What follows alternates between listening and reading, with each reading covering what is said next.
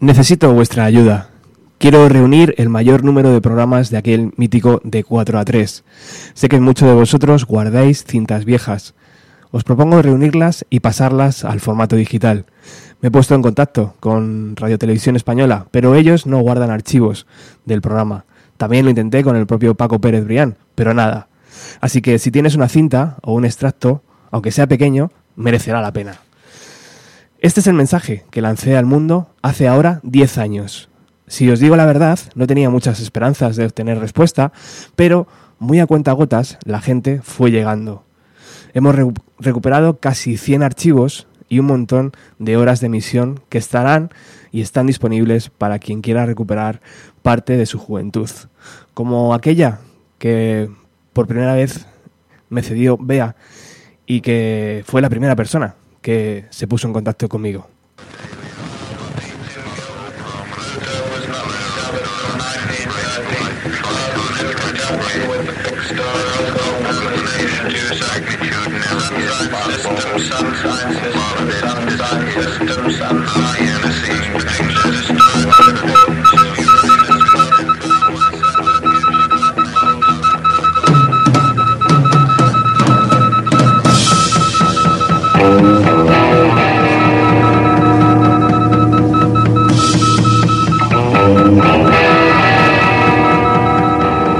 Ayer por la noche, en este sitio que hay al sur de Londres, en uno de los barrios más conocidos de la ciudad, como es el barrio de Bristol, ante 4.500 personas, con todas las localidades agotadas desde hacía bastante tiempo. Esta noche actúan también, se presentaban The Verve.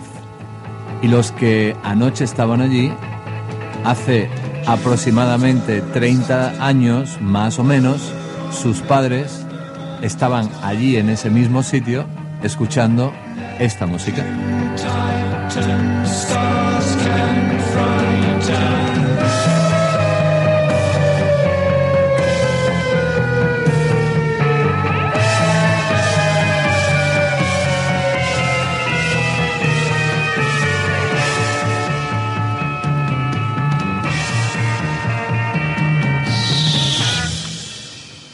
Esta música la producían unos señores que se llamaban Sid Barrett, Roger Waters, Richard Wright y Nick Mason. Y esta música se producía el mismo año que la música psicodélica dejaba registrado ese Sgt. Pepper de los Beatles.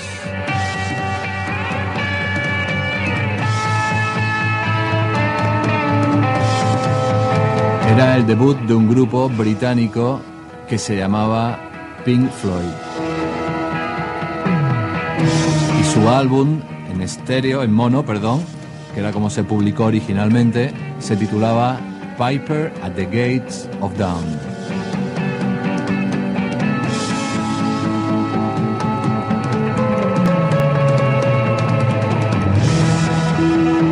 Pues 30 años después, tal día como anoche, sus hijos estaban en el mismo sitio, bebiendo las mismas cervezas y fumando los mismos cigarritos. Quizás parte de la peluquería ha cambiado, no toda, porque también algunos tal. Parte de los modelos eh, de afuera de cada uno tiene también mucha similitud con ese final de los 60, principio de los 70, está muy de moda, como todo el mundo sabe. Lo único que ha cambiado es la tecnología. Entonces, ahora hay mucho vatio, muy buen equipo de sonido y una banda puede explayarse y sonar contundentemente y dejarte sin parpadear.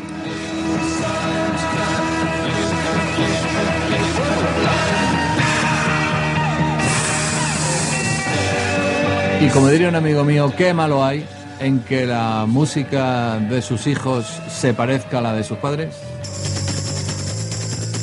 se le añaden ritmos nuevos, que para eso está la cosa cómoda, pero la esencia, la fuerza de esa psicodelia de finales de los 60 está también presente durante la hora y media del concierto de anoche de The Verve en el Bristol Academy de Londres.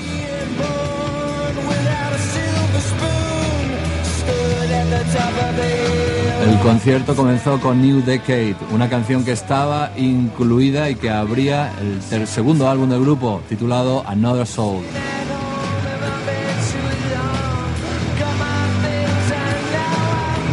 Está en todas las radios, está en todos los periódicos, estaba en la mente de todo el mundo y estaba allí. Era él, Richard Artscrow. Un tipo con intensidad, con fuerza, con eh, eso que se llama carisma, en fin, lo reúne todo, está en sus 15 minutos de éxito y ayer lo demostró.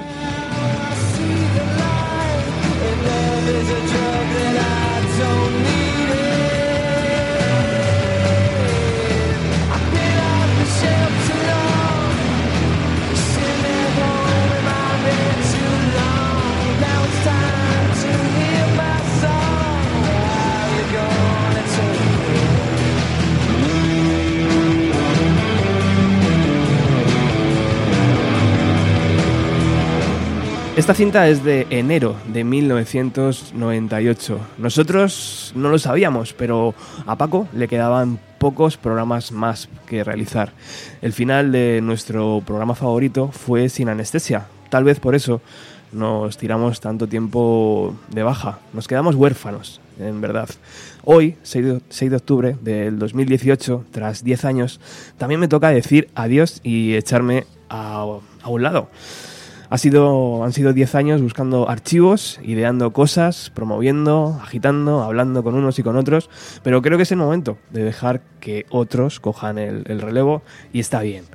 Cintas con de 4 a 3 hay, seguro que quedan un montón eh, por recuperar, pero a veces uno ya mm, pierde la energía ¿no? para seguir haciéndolo. Por eso hoy hemos reunido aquí a varios amigos para recordar momentos mágicos de aquel programa, nuestro programa de radio favorito. Y antes de, darlo, de darles paso, eh, quiero que recuperemos a Paco en el programa de Julio Ruiz, que fue el que realmente le sustituyó en esa franja horaria mágica de los sábados y domingos de 4 a 6 son las 4 y 10, una hora menos en la comunidad canaria, está a las 6, todo, todo lo que es la programación de Radio 3 de Disco Grande, ocupada en comentar lo que son los 25 años de, nuestro, de nuestra emisora de radio. Don Paco Pérez Brian, bienvenido a esta que es su franja horaria. Muchas gracias, Julio. Que siempre lo seguirá. Franja horaria. Hace ya 6-7 años. Eh, pues sí, ¿no? Confesamos a la audiencia que entre discusiones a lo brasileiro en el avión, según veníamos para acá, yo intentaba convencerte de que tienes que volver a hacer un programa. Sí, doy fe de que Julio me ha animado viniendo esta mañana entre brasileños y azafatas de Hispaner para volver a hacer un programa. Pues sí, es buena idea, Julio. Sí, ¿no? Sí, algún día habrá que... Además, yo creo que la sheriff del condado es la primera que está por la labor. Pues, pues sí, la verdad es que sí, sí, sí.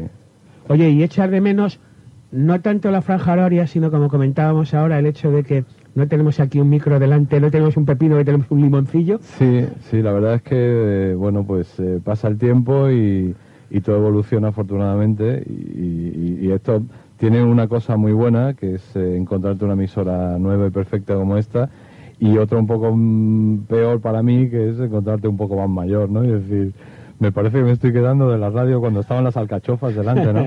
Ahora me siento como Chayán, ¿no? Con este micrófono aquí, o como, o como, inalámbrico. o como José Ángel de la Casa y Mitchell, ¿no? A punto de destrozarnos una tarde de verano, ¿no?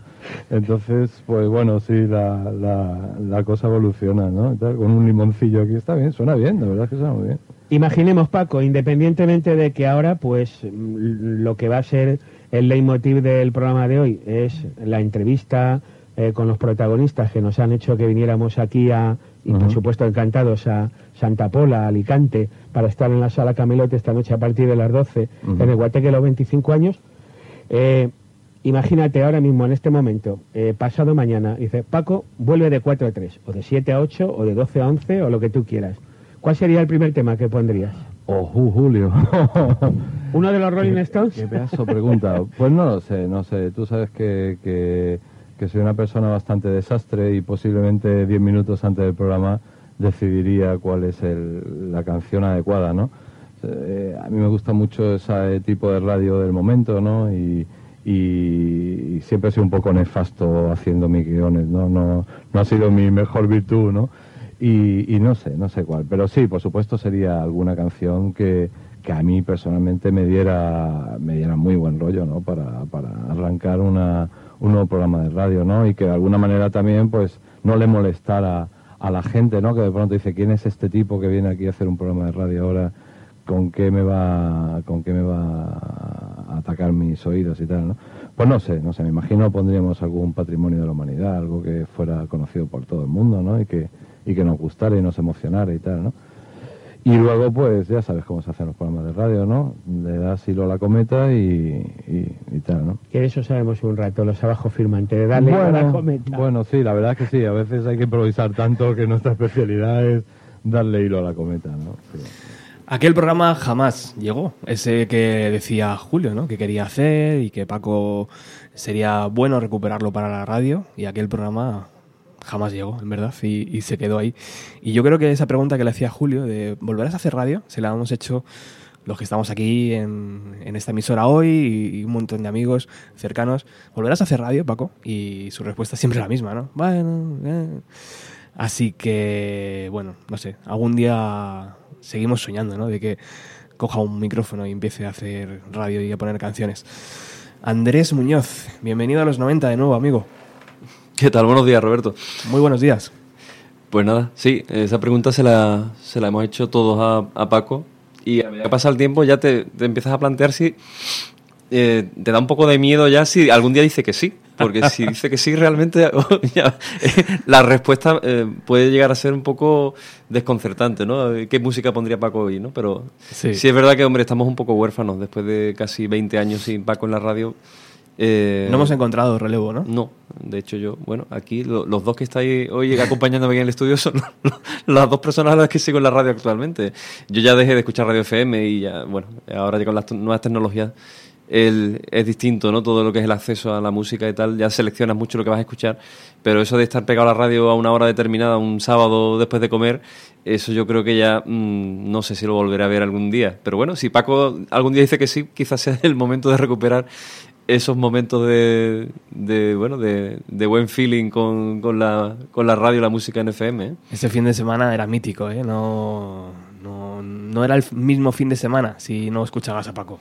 Eso es verdad. Sí, y esos exámenes, eso, esa, esa carrera. Yo es que muchas veces digo, ¿cómo se puede estudiar con un programa de radio sábado y domingo a la hora que realmente es la hora crítica para ponerte a estudiar o hacer cualquier cosa? Eran dos horas que eran sagradas para, para, estar con la radio ahí pendiente. Jesús Jiménez, responsable del programa La Gran Travesía y, y buen oyente también de, de Paco Pérez Brián. Buenos días. Muy buenas. ¿Qué tal? Encantado de que estés aquí, amigo. Igualmente, yo también tenía muchas ganas de estar aquí y sobre todo este programa tan especial. Y nada, pues a disfrutarlo.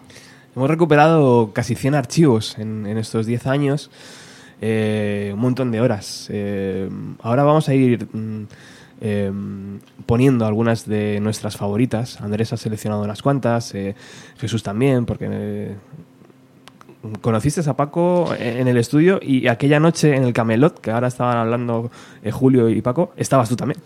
Efectivamente, eh, tengo que decir, pues bueno, que eso, si no recuerdo mal, eso fue en noviembre del año 2003. Yo creo que fue el puente, el puente de noviembre.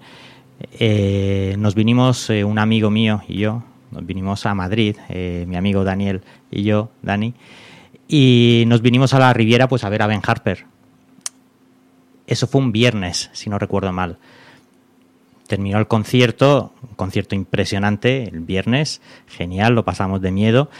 Y el sábado, pues de vuelta eh, de Madrid a Cartagena, yo vivo en Cartagena, pues decidimos parar en Alicante, en Santa Pola, eh, en el Club Camelot, porque nos habíamos enterado un poco antes que ahí iba a haber una fiesta por el 25 aniversario, eh, aniversario de Radio 3 y sabíamos que iba a pinchar Paco Pérez Brián. Eh, el otro que pinchó creo recordar que fue Julio Ruiz.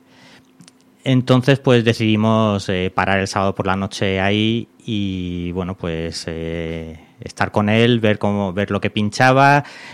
actuaba también su amigo Chris Barron, el cantante de los Spin Doctors y la verdad es que disfrutamos mucho del concierto, disfrutamos mucho de esa media hora que estuvimos ahí hablando con él, que por supuesto, pues claro, cada, uno de nosotros iba con una camiseta, yo iba con una camiseta de Bob Dylan, eh, mi amigo iba con una camiseta eh, de New Model Army y rápidamente, pues en el momento en que empiezas a hablar con Paco Pérez Brián, pues eso es, eso, él tiene anécdotas con todo el mundo de la música, entonces pues pues se puso a hablar un rato con nosotros estuvimos como media hora y genial, una persona muy cercana, muy amable y muy cariñosa, me gustó mucho.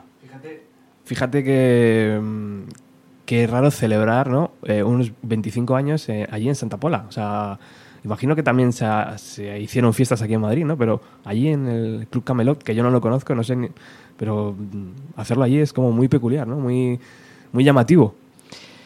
Eh, sí, eh, siempre esa sala eh, ha tenido así una especie de referencia dentro de lo que es la zona del, sur y del levante, sobre todo en España, en cuanto a, a música pues entre comillas alternativa o underground. Ahí han actuado pues mucha gente gente también de los años 90 y eh, Luna los Posis eh, ahí han tocado pues muchísimos grupos eh, Six by Seven y era ya te digo como una especie de sitio fetiche dentro de toda esa escena.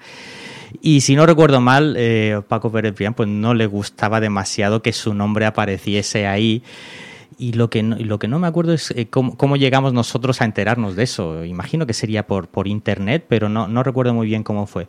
Pero el caso es que decidimos ir para allá y estuvimos ahí con la hora que estuvo él pinchando, que por cierto terminó. ¿Qué sonó? ¿Qué sonó? Cuéntanos. Eh, pues mira, eh, recuerdo que sonó Pearl Jam, Nirvana, recuerdo que sonó también Sheryl Crow, creo, creo recordar que puso una, una, versión de un tema muy popular de, de Cat Stevens, que era la de The First Cat is the Deepest, que en ese momento estaba de moda. Y terminó, pues, terminó de la forma más atronadora posible. Terminó con un tema de los Race Against the Machine, eh, creo que fue Know Your Enemy. Y fue impresionante eso. Joder, qué grande. Rara vez eh, se la ha visto a Paco Pérez pinchar, yo creo, ¿eh? Yo... Mmm no, no le recuerdo muchas veces decir, eh, voy a pinchar o voy a poner canciones. O sea que, muy buena noche aquella en el Camelot. Sí, sí. Bueno, eh, ¿recordáis eh, uno de los momentos claves del, del, programa? Yo creo que fue uno de los más importantes, aquel concurso para ir a ver a Pearl Jam a Australia. En aquel programa, recordáis que había un montón de gente en el estudio. De hecho, creo que se, se hizo en el estudio donde ahora se hacen los conciertos de Radio 3, que era más grande. Y, ¿Qué podría haber allí? ¿100 personas? Sí, pues, teniendo en cuenta que en un programa normal, un fin de semana, siempre había público, sin ningún tipo de llamamiento por parte de Paco, en un programa en el que él mismo invitaba a la gente y que había, pues, tropecientas mil cartas, yo imagino que debería haber como mínimo 100 personas en el, en el estudio. Y yo siempre me he hecho la misma pregunta, ¿no? De, de esas, esas únicas 100 personas que fueron allí a Prado del Rey aquella tarde, no hemos logrado contactar con ninguna. Y es, es muy curioso. Es mm, que en 10 años nadie de esas 100 personas haya dicho, uy, si yo estuve una vez en la radio, voy a ver qué ha pasado con aquel programa. ¿No? A lo mejor sí lo ha hecho, pero no se ha puesto en contacto con nosotros, no lo sé. Pero a mí siempre me llama la atención. Vamos a recuperar ese, ese momento que fue glorioso para el programa. Radio 3, aquí en directo en el estudio Música 2. Bueno, José, ¿qué pasa? ¿Nos ponemos a lo de las cartas? Venga. ¿Estás mentalizado? ¿Sabes la responsabilidad que tienes? Sí, no, pero estoy preparado. Estoy preparado. Miles de personas que hay esperando que saques su carta. Bueno, o, o, tu carta también has escrito. Bueno, no te la vas a saber porque vas a estar vendado. Véndale ya los ojos, no más y para que no vea ni siquiera cómo caen las cartas ni nada. A ver. Véndale bien que no. ¿Ah? Bueno, ¿quién me ayuda a echar aquí un de esto al suelo? Vamos a echar el cable este para allá. Venga, vamos a desparramar un poco de cartas. Voy a Hacemos a... a, a, a ver. A ver, cuidado, cuidado, cuidado, cuidado. Espera, Bueno, bueno, bueno. ¡Ey, qué bárbaro! Espera. Buah, qué pasada. Bueno, momento. Echa ahí el último. Bueno, vale. Un momento, un momento, un momento, por favor. Quiero, quiero, quiero decir una cosa. Yo creo que en, en mi vida he visto una cosa igual eh, en un concurso desde que me dedico a esto, os lo juro, esto es impresionante. ¿Cuántas cartas habrá aquí? No sé, 10.000, 12.000, más, 20.000. Buah. bueno, una verdadera pasada, una verdadera pasada. Entonces, eh, vamos a limpiar bien el rollo por aquí. ¿Dónde hay una? Venga, que no se quede ni una, todos para adentro. Y esta de por aquí también. Bueno, ¿qué queréis? ¿Que se tire de boca contra las cartas y eso? Que se tire. Vale, bueno, ahora José dice que no. Bueno, desde luego, José, si te tiras de, de cabeza contra las cartas, no te va a pasar nada porque, porque, no, porque no vas a sentir nada. Eh, pues no sé, lo, ¿tenemos claro? ¿La, ¿Sacamos la carta ya o no? ¿Eh? ¿Sí? Bueno, José, pues tírate de boca ahí un poco. Venga, tírale, tira, tíralo más y tíralo, tíralo. Bueno, ahí, tírate, tírate, tírate. Tírate primero, ponte cómodo. Tú tírate. Nádate en las cartas. Muy bien. Ay, perdón. Ay, yo sabía. Ey, un aplauso. Ey, ey, ey, ey. Un momento, un momento, Masi. Sabía que se me olvidaba algo. ¿Alguien tiene una máquina de fotos para hacer una foto? Joder. Ey, Masi. Ole tú. Venga, una, una camarilla de fotos, hombre. Qué desastre. Bueno, pues... ¿Qué tal, José? ¿Estás cómodo encima de las cartas? Sí, sí. Estoy fenomenal. Está guay. Bueno, venga, pues... eh, a ver, una fotillo más, sí. A ver, que me pongo aquí, yo con José. A ver, foto. ¿Buena? Vale. Venga, pues tírate de boca bien ahora, José. Métete ahí. A ver, me mueves las tiras. Me mueve las bien, Venga, saca ya una. Una solo, una solo, una solo. Aquí está. Aquí está. Eh, eh. Ahora tengo en la mano. ¿eh? Bueno, quiero que la veáis todos, la carta. ¿eh? ¿eh? ¿Es la tuya? No lo digas, no lo digáis, por favor, todavía. ¿Lo veis? ¿Lo veis? Bueno, ¿la vuestra? No, no digáis nada. Ey, ey, ey, ey. Vale, bueno, vamos a irnos hasta aquí. Voy a dejar la pera inalámbrica encima de la mesa. Voy a coger esto y voy a esperar que esta carta haya puesto el teléfono dentro. Eh, De momento es una de las cartas que no pudimos abrir porque pues porque no nos ha dado tiempo al final a abrir todas las cartas y las estamos abriendo ahora mismo. Vamos a ver. Ah, bueno, hay un teléfono. Eh, Maxi, ¿me, me puedes decir por favor cuál puede ser el prefijo de este sitio? ¿Eh? Entérate, anda. Brrr, ¡Qué! Bueno, hemos dejado, vamos a darle un aplauso a José, ¿no? José, José, quítate ya la venda, tío. Vale, muchas gracias. José, siéntate aquí, por favor. Vente para acá. Fíjate la que han montado en el, desparramo de las cartas. Siéntate. Eh, vamos a ver si me dan el prefijo y hacemos... ¿Tú sabes cuál puede ser el prefijo de este sitio? Vamos a hacer la llamada. ¿Ah? Sí, yo creo que sí, ¿no? Vamos a ver. eh, cuando puedas, por favor, Pepe, si me das línea aquí.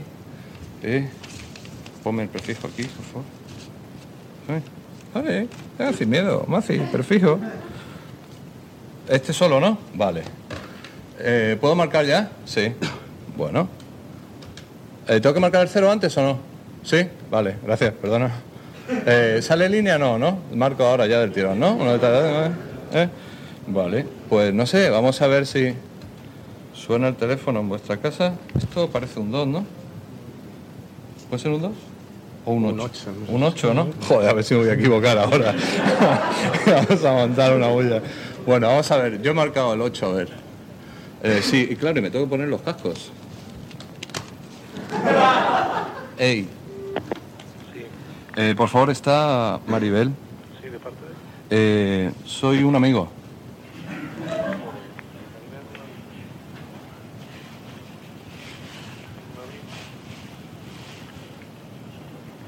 Sí, Hola, Maribel. sí. ¿Qué tal estás? ¿Quién eres? Mira, eh, ¿tú tienes algo que hacer el día 5 de marzo?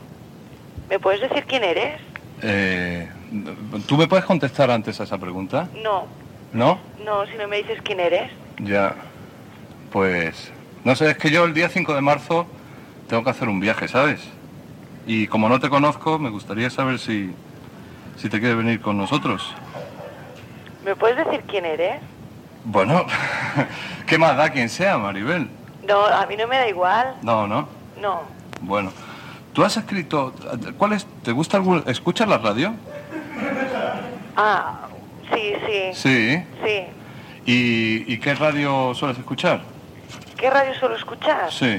Pues depende, cuando voy a trabajar. mm, ahora últimamente escuchaba Radio Nacional de España. Ya. Eh, ¿qué, qué, qué, qué- qué cadena de Radio Nacional, sabes? No, ¿No sabes si era Radio 1, Radio 2 o Radio 3? pues, pues no te lo sé decir. Eh, ya. no te lo sé decir porque, porque no lo sé.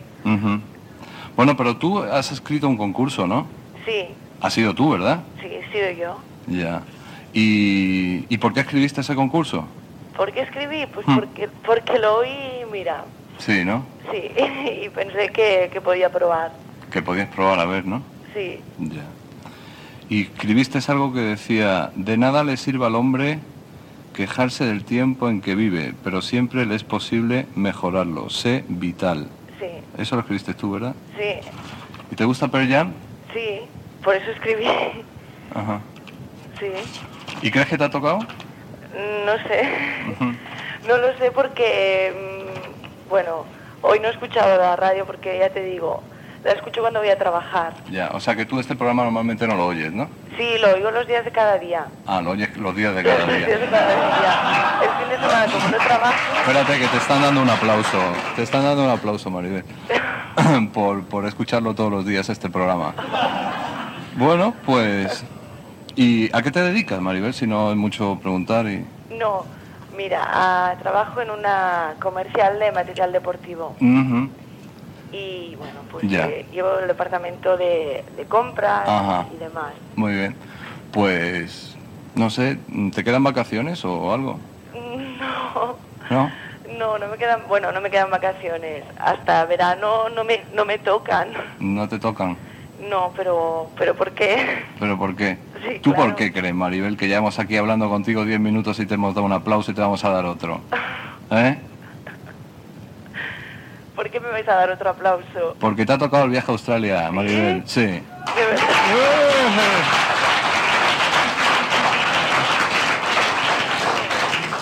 Maribel, te ha tocado el viaje a Australia. ¿Que me ha tocado el viaje? Sí. ¿Qué te parece? Pues que no me lo acabo de... O sea, sí que A me ver. lo creo porque Sí. nadie sabe lo que ponía en la carta. Claro. Y me lo has leído tal, tal y como lo puse. O sea que... Pues sí mira, Maribel. Es posible, ¿no? y ahí, ahí termina termina la cinta hasta que se da la vuelta y ahora, ahora continúa. Pero es, es curioso, ¿no? Maribel Rodríguez, que, que escuchaba de 4 a 3 todos los días de la semana. Y aquí sigue. Vives en la ciudad de Granollers y el día 5 te irás con Ese es el problema de las cintas de verás de... el concierto de Pearl Jam y no sé si son 12 días después llegarás a Madrid y volverás a tu ciudad, Granollers, me imagino, o a lo mejor te quedas en Australia, nunca se sabe. ¿Eh? Estoy, bueno, ¿Eh? no me lo creo. Estás alucinada, ¿verdad? Pero súper alucinada. Es que además no, no me lo creo yo, pero seguro que cuando lo explique no se lo va a creer nadie. No sabe que nadie... Bueno, te, te gusta Pearl Jam, por lo menos, sí, ¿no? sí. Ya. Y además tengo un amigo que está, bueno, a mí me gusta, pero él le gusta un montón y, y yo supongo que iré con mi novio y aquello comentando y haciendo la broma siempre le digo, Oscar, si me toca el viaje, ¿te vienes conmigo? Sí. Sí, o sea, Oscar no es mi novio, ya te digo. pero siempre le hago la broma, o sea, que ahora me habéis puesto en un compromiso. Bueno, entonces ahora ¿con quién te vas a ir? Con mi novio, con mi novio. Con tu novio, que no es Oscar. No, es, Ajá. es Pepe. Es Pep.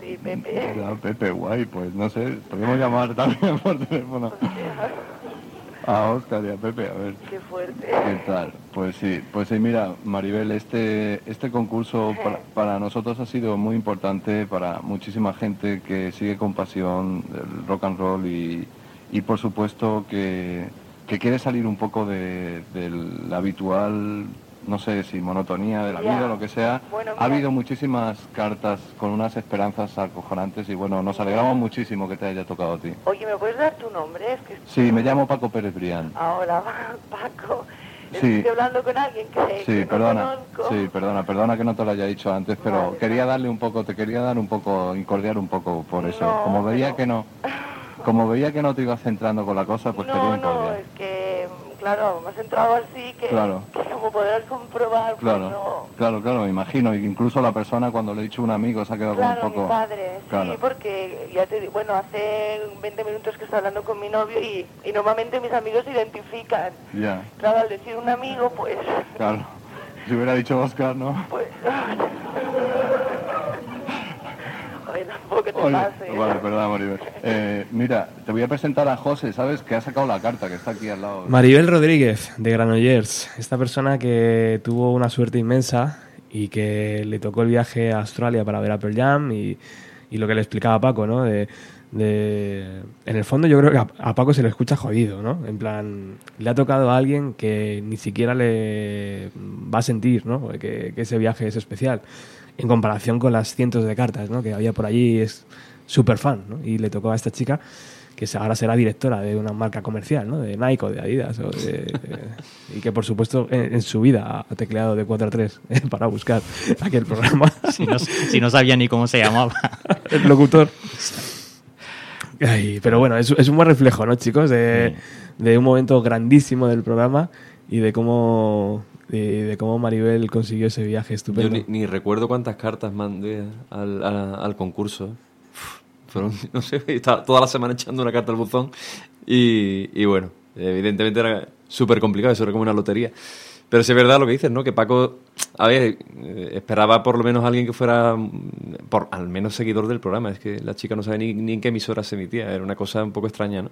Y yo creo que después Paco, cuando se le ha recordado ese concurso al cabo del tiempo, lo, lo sigue recordando en, aquel momento, con la vorágine de- de- del concurso, el cachondeo y tal, no tanto, pero después ya sí que se queda un poco jodido del tema de que la que tampoco fue como muy eh, emotivo el tema de- de- del final del concurso porque bueno la chica esta pues estaba más perdida más, más para acá que para allá ¿no? Sí, yo, yo creo que también pues se le tenía que notar eh, algo jodido después de todo ese esfuerzo durante tanto tiempo, promocionándolo durante tanto tiempo, con tantas cartas que recibió y que efectivamente pues que de repente le toque le toque a una persona que no sabe cuándo se emite el programa, que no sabe en qué emisora se emite y que no sabe el nombre y que estoy convencido que tampoco le gustaba demasiado Peliam, la verdad. Le, gustaba más a Oscar. A Oscar, a Oscar le gustaba más. Qué reflejo más, más bonito también, ¿no? De cómo estaba la industria en ese momento, chicos. Eh, eh, la discográfica era capaz de pagar dos billetes a Australia, eh, hotel, eh, tickets para entrar al concierto, ¿no? A dos fans de España, que fíjate, ¿no? O sea, no, no esperaban a que la banda estuviese cerca para decirles, bueno, te llevamos a Londres, no, Australia, ¿no? Que era- qué momento más dulce de la música, ¿no? Aquellos, aquel 1995. sí sí totalmente Había pasta, tío, Mm. para hacer este tipo de promociones, ¿eh? Sí, sí, se sí. vendían discos suficientes para ello, Mm. claro. Sí, esa fue la época donde yo creo que más discos se vendían, eh, principios, mitad de los años 90. eh, no solo de música rock, sino en general. Eh, yo creo que fue un momento ahí, además un momento muy musicalmente muy creativo, desde luego, y que, y que aportó muchísimos, muchísimos grupos que 20, 25 años después siguen estando en la memoria de todo el mundo. Sí, pues fue la última gran oleada así de grupos, una generación de bandas y de artistas impresionante. Y poco tiempo después, por, yo creo que Napster nace en el 99 por ahí, y ya claro, ya- ahí fue ya el inicio del, del declive de la industria, con lo cual en esa época, en los 90, todavía el negocio estaba en el momento cumbre. Ujú. Maravilloso. Bueno, Andrés ha hecho un pequeño guion de los- sus recuerdos favoritos de, de 4 a 3 y creo que mm, empieza recordando el programa más antiguo que se ha recuperado en estos 10 años. ¿No, Andrés? Sí, bueno, eh, como tú me dijiste, realmente más que hablar del- de los recuerdos de 4.3, que creo que ya hemos hablado de, de nuestros recuerdos del programa en, otras en otros especiales que hemos hecho, aquí más se trata de los- nuestros recuerdos de, de- de- de esta movida que hemos montado con el tema de las cintas, ¿no? Eh, Mis recuerdos de, de empezar con esto, yo siempre me gusta ordenar las cosas cronológicamente, es como todo, ¿no? Me gusta tener todo siempre ordenado y cuando me empecé a, mi- a mirar todo lo que habíamos recuperado en, en 10 años, eh, te llevas sorpresas de que puedes hacer un montaje del programa de prácticamente desde el minuto cero. Bueno, no del minuto cero, pero sí desde casi el inicio, ¿no? Y es que hay cintas recuperadas desde finales del 91 Y yo te he seleccionado una, que es un audio de noviembre del 91, que es el- la cinta más antigua que se ha recuperado, que es un tesoro, porque muestra al, eh, al primer Paco Pérez Brián, el primer momento de 4-3, donde ya él sienta las bases de lo que va a ser el programa en los siguientes años, porque ya, además en el año 91 Paco podía tener 34, 30 y pocos años, ¿no? Y ya te contaba experiencias eh, acojonantes, porque de hecho ese programa eh, lo dedicó en gran parte a Freddie Mercury, porque había fallecido pocos días antes, y se dedicó a repasar sus vivencias con Freddy las veces que lo había visto en directo. Y el tío contaba incluso que lo había visto en el primer Rock in Rio en el año 85 y de, de- de haber conocido a Freddy y de decir que, mm, bueno, este tío mm, ha vivido más que, to- que todos los que están en la radio en España probablemente, ¿no? Y claro, ese fragmento que es, mm, era una cinta de pocos minutos, que serían 10 o 11 minutos. Y, y yo creo que resume no solamente el inicio del programa, sino uno de los momentos más importantes de la música, porque fallece Freddie Mercury, que ha sido como un icono auténtico de, la música en general, no solamente del rock, sino de, todos los tiempos. Y, yo creo que es la primera cinta que te dije, tienes que recuperar esta porque, aparte de que es la más antigua, es de las más importantes que, que recuerdo. Totalmente, aquella cinta nos la envió Antonio Herbas eh, y son efectivamente 10 minutos de un programa eh, emitido el 30 de noviembre de 1991. Escuchamos.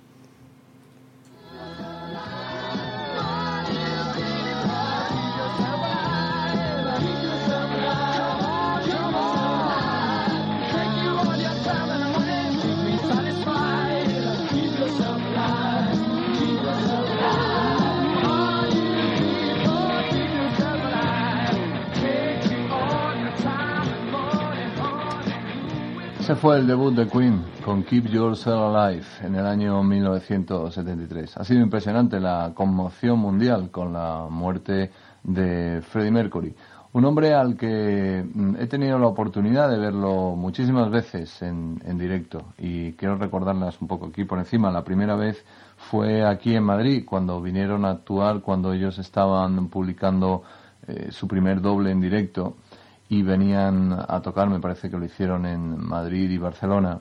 Fue en el pabellón de deportes del Real Madrid y bueno, yo era seguidor de Queen desde esta canción, desde el Keep Yourself Alive y me impresionaba muchísimo. Sabía que era una excelente banda de rock en directo, sabía que Freddie Mercury era un excelente showman, excelente cantante y era la primera vez en mi vida que veía un show tan bestia. De, de- recuerdo que, que se llegaba al pabellón de deportes, había el típico escenario así, pues de 16 por 16 metros y tal, y en vez de ser pues como cualquier escenario con eh, pues con la parte del suelo del escenario digamos y como a 6 o 7 u 8 metros de altura estaban las luces pero no aquí no aquí estaba el suelo y como una especie de de chapa gigante encima aplastando el suelo de manera que ibas allí y decía bueno y esto qué esto qué es lo que es aquí cómo va qué es lo que va a pasar y entonces, pues, desde el principio del show era muy espectacular, se levantaba toda la plataforma de luces, que además traían como 400.000 vatios, hay 400 eh, lámparas puestas, eh, tal, lo levantaban hasta el techo y de ahí abajo aparecía Freddie Mercury y sus muchachos.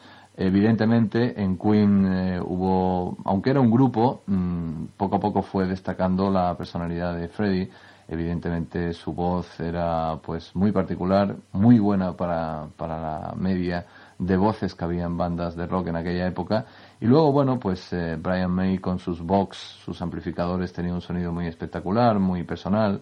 También eh, el batería pues hacía muy buenos coros a Freddie Mercury. En fin, fue la primera vez que vi a Queen. Me pareció un concierto extraordinario. La época aquella que empezaron con, que empezaban con We Will Rock You y terminaban con We Are the Champion. Era la, la época auténtica, auténtica de, Queen. Eran, pues, eh, ya tenían publicado Una noche en la ópera, Un día en las carreras, etcétera.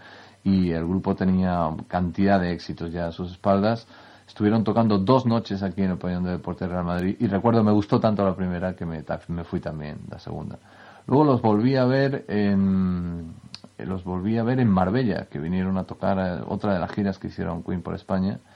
Y bueno, pues eh, ya era otra cosa, ya, ya habían pasado muchos años y Queen ya era pues una de las bandas más grandes y que cuando se ponían en la carretera no se ponían de cualquier manera, llevaban un show espectacular, aparte que como la personalidad de Freddie Mercury y su pluma iba creciendo y, y entonces cogía un glamour ya pues espectacular, cuanto más mastodóntico fuera el show de Queen, más me gustaba a mí. O sea, cuanto más cohetes le tiraran a Freddie Mercury, cuanto más eh, de todo, cuantas más pasarelas, cuanto más le pusieran, más me gustaba ver disfrutando a este, este cantante con una vitalidad impresionante. Es uno de la gente que se lo deja en el, se lo dejaba en el escenario mm, cada show que hacía.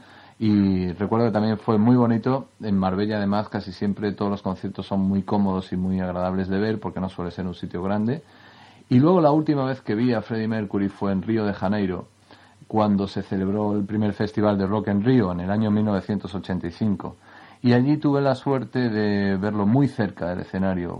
Prácticamente parece que tengo grabada la imagen de Freddie Mercury tocando al piano en un piano de cola blanco con 16 vasos encima de la tapa del piano y, parece que estoy viendo a Freddie Mercury cómo saltaba, botaba en el asiento conforme estaba pegándole al piano en una de las canciones de su show de, aquel festival de Rock en Río.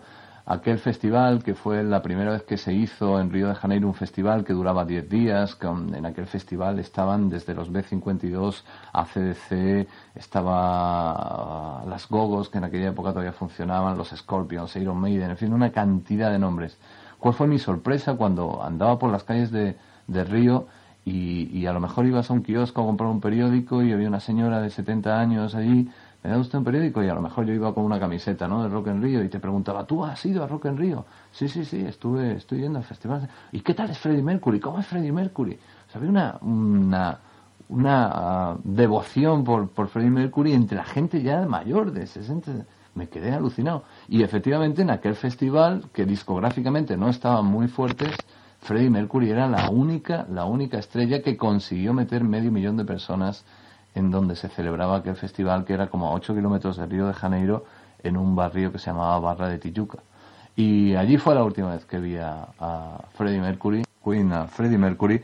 Por cierto, habrá un momento muy emocionante cuando comiencen las Olimpiadas y pongan la canción de Freddie Mercury y a Montserrat Caballé, que según he podido leer esta semana en los periódicos, creo que será lo primero que se, cuando empiece el show televisivo de, de la inauguración de las Olimpiadas en Barcelona, sea lo primero que pongan, el vídeo de Freddie Mercury y de Montserrat Caballé. Enhorabuena al que consiguió hacer esa canción eh, y enhorabuena al que haya decidido comenzar las Olimpiadas de esa manera. Será un bonito homenaje además a la música. Bueno, pues eh, vamos a despedir a Queen con, evidentemente, una de las últimas canciones que grabó Freddie Mercury. No sé por qué me da la impresión de que cuando grabó esta canción él sabía lo que le esperaba y la canción se llama The Show Must Go On, el show debe de continuar y continuará, desgraciadamente sin Freddie Mercury. Pero desde aquí nuestro homenaje y nuestro cariño a este artista desaparecido el pasado domingo en Londres.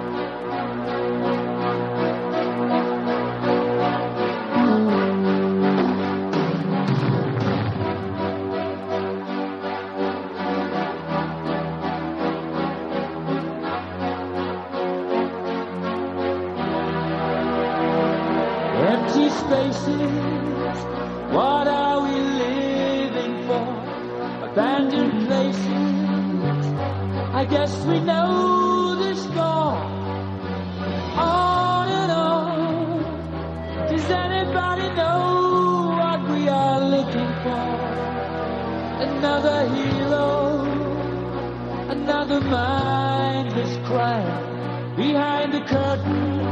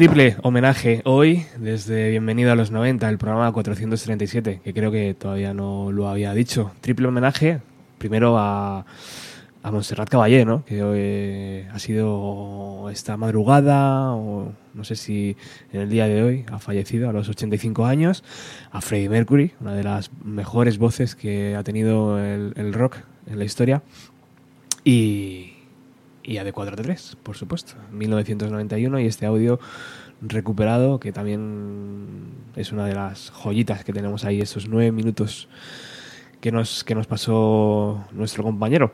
Qué curioso, ¿no? ¿Cómo es la vida, tío? Sentarnos hoy aquí en la emisora y, y que Montserrat Caballé haya fallecido, ¿no? Es como... Sí, sí. No tenía otro día la, la cosa. Verdad, la verdad es que es curioso, sí. Una de esas casualidades.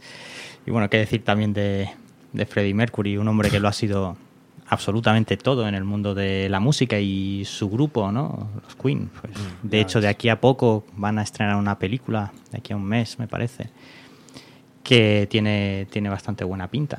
A ver. Claro, es que el, el, background que tenía ya Paco Pérez Brián en 1991 con el búho a sus espaldas y con, y con esas vivencias, es lo que decía Andrés, es que ya eh, sentaba las bases para lo que iba a ser esos 7 u 8 años posteriores, ¿no?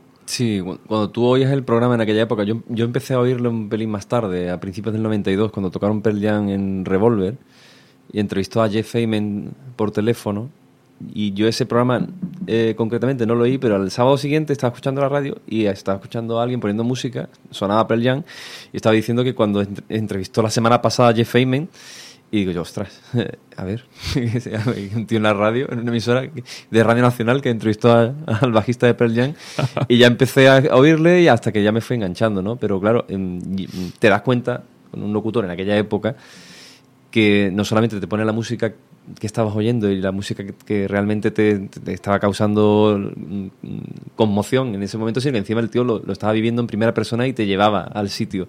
En una época en la que no había internet ni no había acceso a la, ninguna información, él te llevaba al concierto, te lo contaba todo y vi, vivías el concierto. Desde el salón de tu casa o desde el, el cuarto donde estuvieras con los libros, lo que sea, te, te sentías que estabas viendo a, Freddie Mercury, a Pearl Jam o a, yo qué sé, eh, o a mm, cualquier artista de, de, que estuviera sonando en cualquier emisora. Mm. Y, y eh, por eso te decía que sentaba las bases porque de, él ya venía con un background con, muy importante, ¿no? Eh, aunque él había hecho un programa más de ámbito local con el búho, pero ya había sonado en toda la comunidad de Madrid. Y el salto a un medio nacional, ya con una audiencia más grande, al principio en una emisora como Radio 3, era un poco extraño, ¿no? Alguien que venía con de un mundo un poco más rockero, ¿no? De, lo que ponían en el búho era un poquito más tirando al heavy rock, pero sí que le gustaba todo tipo de música. Y lo del movimiento ese que se empezó a cocinar en Seattle en el 91 fue el, el sitio, el momento ideal, y Paco fue, digamos, el portavoz eh, para toda esa generación que estábamos deseando escuchar. Pistoletazo de salida, sí. perfecto, macho. Y ese año 91 fue el año, yo creo, uno de los años más redondos que se recuerdan, en, en, en, uh -huh. yo creo que en la historia de la música. Sí, una, una, generación de músicos y una cantidad de discos que se publicaron en 1991 que lo ves ahora con el paso del tiempo y es que es no han envejecido bestial. ninguno no han envejecido ninguno pero es que mmm, pocos años ha habido tan han habido tan eh, no sé con, tan buenos discos como ese año 1991 o sea tienes eh, discos lo que hablábamos antes que además eh, que vendieron millones de copias en, en todo el mundo y que también aquí en España empezaron básicamente a hacerse populares muchos de esos discos pues gracias a Paco Pérez Brián y gracias también a esa forma no era solo la música que ponía, sino la forma de contarlo, la forma de conectar con el oyente, porque eso es casi todavía más importante, o sea, es lo que tú dices, que la gente que lo está escuchando está teniendo esa vivencia como si fuese algo propio, como si lo estuviese experimentando ellos en primera fila. Mm. Y, y Paco Pérez Brián eso lo conseguía y lo transmitía con naturalidad Sí, sobre 100%. todo eso. No era ni- ningún artificio, no era, no había pose. Paco era como si te lo estaba contando en la barra de un bar. Sí, Es sí, decir, sí. eh, él contaba su experiencia tal cual y la audiencia pues respondía diciéndole que bueno, que, que, que era cojonudo lo que estaba diciendo. Ayer lo hablábamos los tres, eh, cuando dábamos nuestro paseo habitual por, por el centro de Madrid, y lo hablábamos los tres y decíamos, claro, es que la música que, que, que Paco escuchó fue la de los 70, en verdad. Eh, Pink Floyd, los grandes discos, ¿no? Eso es lo que, lo que a él le, le, le tocó vivir, era, era su época, ¿no? Era su, sus 90, pero... Eh, y, y en D4T también se veía eso, ¿no? Te podía poner eh, Nirvana, pero luego te podía poner 8 minutos de Pink Floyd en el mismo programa. Y, o hacer un especial de los Beatles. y eso Sí, te sí. enriquecía como oyente un- una barbaridad. De hecho, si no recuerdo mal, hubo un programa suyo que pinchó no solo el Dark Side of the Moon entero, sino creo que también el Highway 61 de Bob Dylan. Sí, sí. Revisited, sí, Revisited, de hecho, sí, señor, sí, sí, sí. señor. Lo pinchó entero. Otro empezó, programa. con, empezó con la primera, luego la segunda que le gustaba y se fue animando, pum, y lo puso entero. fue otro momento antológico. El tío se fue a, a Detroit, que había quedado para un concierto y una entrevista a un grupo, y el tío se plantó, no sé en qué tienda, a buscar el vinilo. El vinilo, Y sí, no, sí. Lo, no lo encontraba por ningún sitio, y luego se lo trajo en el avión. Y Sí, sí, iba con un aparato portátil, un, un giradiscos, y venía escuchando el vinilo en el avión. Sí, le dio por, por el Highway 61 una época. Ese audio no, no lo hemos podido recuperar todavía. Eh, no sé si en algún futuro alguien que lo tiene lo, querrá compartir, pero sí que se ha podido recuperar un momento salvaje en el Lollapalooza del 93, ¿no, Andrés? Sí, bueno, eh, mm, la verdad es que fue uno de los programas eh, míticos del, del inicio de, de D4 a 3. Eh, yo sé que Paco siempre tiene especial devoción por los festivales británicos, ¿no? Reading y sobre todo Glastonbury, que yo creo que es su, su festival favorito, ¿no? Pero a principios de los 90, eh, quizás el festival que estaba pegando más fuerte, sobre todo por, la, por toda la hornada de bandas alternativas y todo el movimiento underground que se, que se cocía en Estados Unidos, fue el Lollapalooza, ¿no?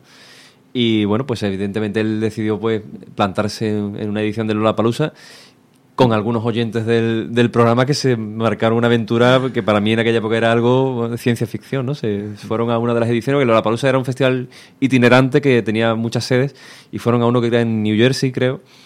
Y fue, fíjate, era el cartel del año 93 con bandas de primer nivel de la época, Alice in Chains, eh, Babies in Toyland, Fishbone, había una cantidad de grupos im- impresionante. Y, se ha y creo que fue Sergi Cuesta, que fue uno de los oyentes del programa, que Sí. fue con Paco, que, que ha participado también con nosotros en, en varias eh, ediciones de especiales que hemos hecho de 4-3, el que te mandó la cinta y, Sí. y tenemos la cinta prácticamente íntegra de, de ese programa. Desde aquí un saludo a Sergi y, y es verdad que ese viaje pone los pelos de punta. ¿Lo escuchamos? Sí, yo creo que sí, claro, Ah, claro. escucharlo. Alguna de las anécdotas. Si llegar a John Beach fue una odisea, llegar a Lola Palosa, vamos, eso fue para contárselo a los nietos. Qué barbaridad.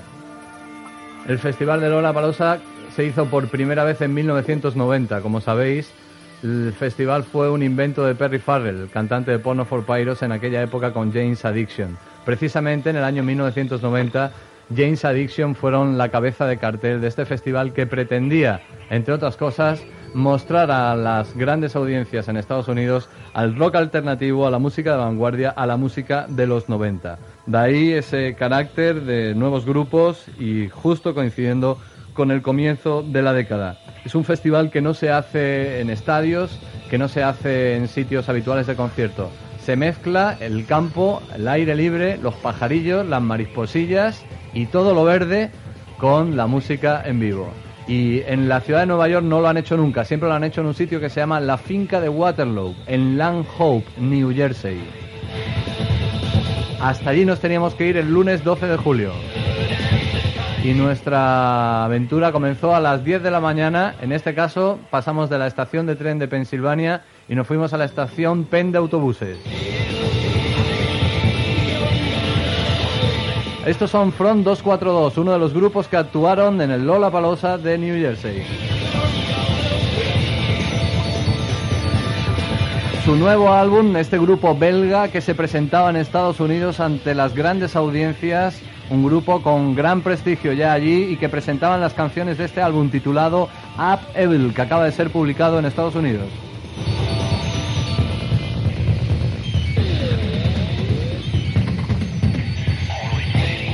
¿Os imagináis esta música a las 4 de la tarde con 44 grados y un sol que mataba?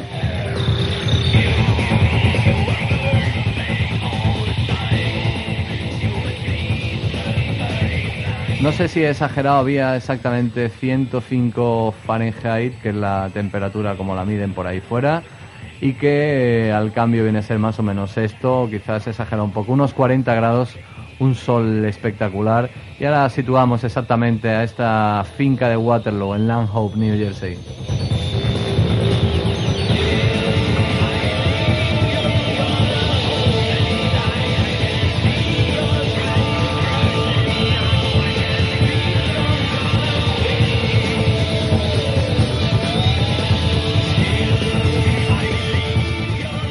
Bueno, Sergio, estás ahí, ¿no? Sí. Sergio, ¿con qué ganas íbamos a Lola Palosa? Con todas las del mundo. Con todas las del mundo. Llegamos un poco cansadillos. Como que, cuéntale a la peña cómo fue nuestro viaje hasta Lola Palosa. Bueno, como tú bien has dicho, nos dirigimos hacia, hacia otra estación de autobuses. Entonces vimos que el más cercano era uno que se dirigía a Lakeland. Nos habían dicho, es que claro, esto en Nueva York nadie sabía, tú le preguntabas a alguien, oiga, ¿dónde está dónde estaba Landscope y tal? Y te ponían como una cara diciendo, yo qué sé, tío, ¿dónde está esto? Yo no tengo ni idea, esto es otro pueblo, esto es otro estado, yo no sé. Tuvimos que llamar a información, preguntar y nos enteramos que había que ir a la estación Pen de autobuses para, para, para ir a, a este sitio, a, a New Jersey, a Landscope. Y, y ahí pues eh, pasó un poco lo mismo que en, que, en, que en la estación de Pensilvania. Mogollón de autobuses, de aquí digo lo mismo, cogemos uno y nos lleva a California y no nos enteramos de qué va la cosa, porque es muy difícil. Cuando uno no está acostumbrado en una ciudad tan grande coger un autobús, es que es muy difícil, es muy difícil. Hay que... Pero vamos, tampoco lo tuvimos... No, porque empezamos a ver lo de las poco la gente, el rollo que llevaba y tal. Sí. Unas pintas así un poquitín que lo que decías Vamos tú, a ver todos los hippies allí y dijimos esto es lo nuestro. Esto es lo nuestro. Entonces sacamos billetes y tal, subimos al, al autobús. No, no, hicimos un poco el, el mongi antes de subir al autobús.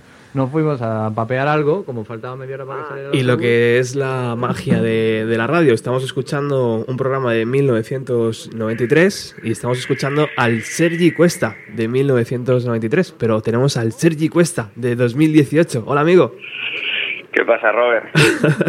qué gusto escucharte. Tantos años después, 25, ¿no? Sí, sí, exactamente. Andrés y compañía, saludos. Hola Sergio, ¿qué tal? ¿Cómo Muy estás? buenas. Bien, bien, bien, bien, bien. Sí, sí, la verdad es que he pensado, digo, hostia, tenía poca cobertura, pero al final he podido pillar y, y digo, bueno, ya que no damos con Maribel, dejar, deja, deja ver si podemos decir algo, ¿no? ¿Cómo dolió aquello de Maribel, eh? Hostia, la verdad es que no lo había escuchado, Robert, tengo que confesarlo. No lo había escuchado y he pensado, digo, hostia, una toca ya de aquí y la tía le tocó y no tenía ni idea. Pero bueno, cosas que pasan. Seguro que la tía ahora es súper fan de Jam, igual Sí. más que nosotros. Por lo menos el programa fue legal en ese sentido, tío. Y, Totalmente. y es le- lo que tenía Paco, lo que tú decías antes. Es totalmente legal. Esto ha salido así, pues oye, a pechugar y para adelante. Efectivamente. Bueno, Sergi, estamos haciendo este programa, 10 años de búsqueda de cintas, hemos recuperado unos cuantas, unas cuantas horas, tío, de, de nuestros recuerdos, de la juventud. Eh, y yo decía al principio que, que- que va tocando hora de, de echarme un poco al lado, tío, y que venga alguien y que, y que siga buscando cintas, ¿no? Y que siga dando por saco a Radio 3 y que siga, no sé, intentando hablar con revistas, cosas así, ¿no? O sea, es lógico te- al final. Sí, pero yo te diría que más que echarte para el lado, busca gente que te ayude, porque, porque, porque si no encontramos relevo estamos jodidos, o sea que... No, no, Bueno. no, no, lo que hay que hacer es, lo que hay que hacer es empujar más, está claro, y, y intentar buscar eh, un poco la red que tenemos, que somos los que seamos, pero Sí. intentar, no sé, yo ahora me comprometo, ya lo digo aquí públicamente, a perseguir a Maribel, me pasas todos los datos que tengas y intentar dar con ella. Y yo creo que la pobre no va a tener ninguna cinta, porque claro, escuchando de lunes a viernes Radio 3 eh, de 4 a 3, o sea, complicado, pero bueno, vamos a intentarlo, digo yo, ¿no? Es que, claro, antes decíamos, eh, las, de las 100 personas que, que estaban ese día presente eh, en el sorteo, es que no hemos logrado que ninguna de ellas se ponga en contacto y es curioso, ¿no? Es curioso porque ahora es fácil con todas las tecnologías que tenemos, pero bueno, no sé, deja, vamos a hacer aquí una segunda intentona, Robert. Sí que es verdad, y yo lo he hablado mucho con Andrés, que re- realmente el núcleo duro de oyentes de, de Paco está, ha estado siempre en Cataluña. Ah, Yo creo que Cataluña tenía mucho más oyentes ese programa que, que en el resto de, Curioso, país. sí. Sí, curioso, sí. curioso, curioso. no Las, sé. las llamadas siempre, casi siempre eran de, de allí. Dime, Andrés. No, le quería preguntar a Sergi, que, porque es muy curioso el, el- el fenómeno ese. Eh, Yo recuerdo que de cada 10 llamadas de oyente al programa, probablemente 6 o 7 eran de Barcelona. ¿no? Y yo le quería preguntar a Sergi, que, que- que es de allí, ¿a qué cree él que pudiera tener tanto tirón Paco, que era un tío que se había formado en la radio madrileña, que tenía mucho tirón con la gente de aquí, pero sin embargo conectó también con la gente de Cataluña, ¿no? Eh, no sé. Sí, es, es cierto, es cierto. No sé, o sea, Paco tenía lo que vosotros sabéis, pero que yo creo que para mí era como, como dicen los que entienden, ecuménicos. Era un tío universal, o sea, yo no, no creo que tuviera más ascensión a la gente de aquí que a la de Madrid, a la de Sevilla, Galicia, por ejemplo, o sea, no, no, la verdad es que no tengo ni idea. De verdad os puedo decir que era un tío que, que es lo que habéis dicho vosotros antes, es que eh, la semana que estuve con él, que para mí fue, pues bueno, inolvidable, eh, era igual en emisora que, que en persona. O sea, Igual, tío, igual, tío. Lo que se le pasaba por la cabeza te lo decía y, y se quedaba tan tranquilo. Eh, esa, esa actitud. A mí una cosa que siempre Paco me ha transmitido y me ha enamorado ha sido esa capacidad de, de- calma. O sea, él, él, o sea, podían haber momentos en donde un poco de tal, pero bueno, tranquilos, tranquilos, nos saldremos, tal, no sé qué. Entonces, esto era en, en, en la emisora y, y en el día a día. Entonces, eh, aparte de, de, bueno, compartir toda esta afición que tenemos todos por, por el rock y por la música, era su manera de ser, que al final te encantaba y te transmitía un buen rollo que decías, hostia, aquí estoy a gusto. Sí, Pues sí. Y, sí. y- y esto creo que, no sé, pues de aquí calo más, pues no, no sé. Yo, yo creo que aquí sí que, bueno, yo tampoco en esa época estaba muy conectado con, con gente de Madrid, pero Nos hacía, había, había, hacía sentir en familia, tío. Sí, exactamente. Y sobre todo había, bueno, en esa época, eh, aquí pegó, no sé si es por, por otras emisoras o porque la gente empezó a escuchar mucho este tipo de música, pero sí que la corriente pegó muy fuerte aquí Sí, en Cataluña. sí, pero ya sí, os digo, yo me imagino que también en Madrid, porque al final, Mm. cuando arrancó Nirvana, arrancó en todo el puto mundo, está claro. O sea, no... Está claro, tío.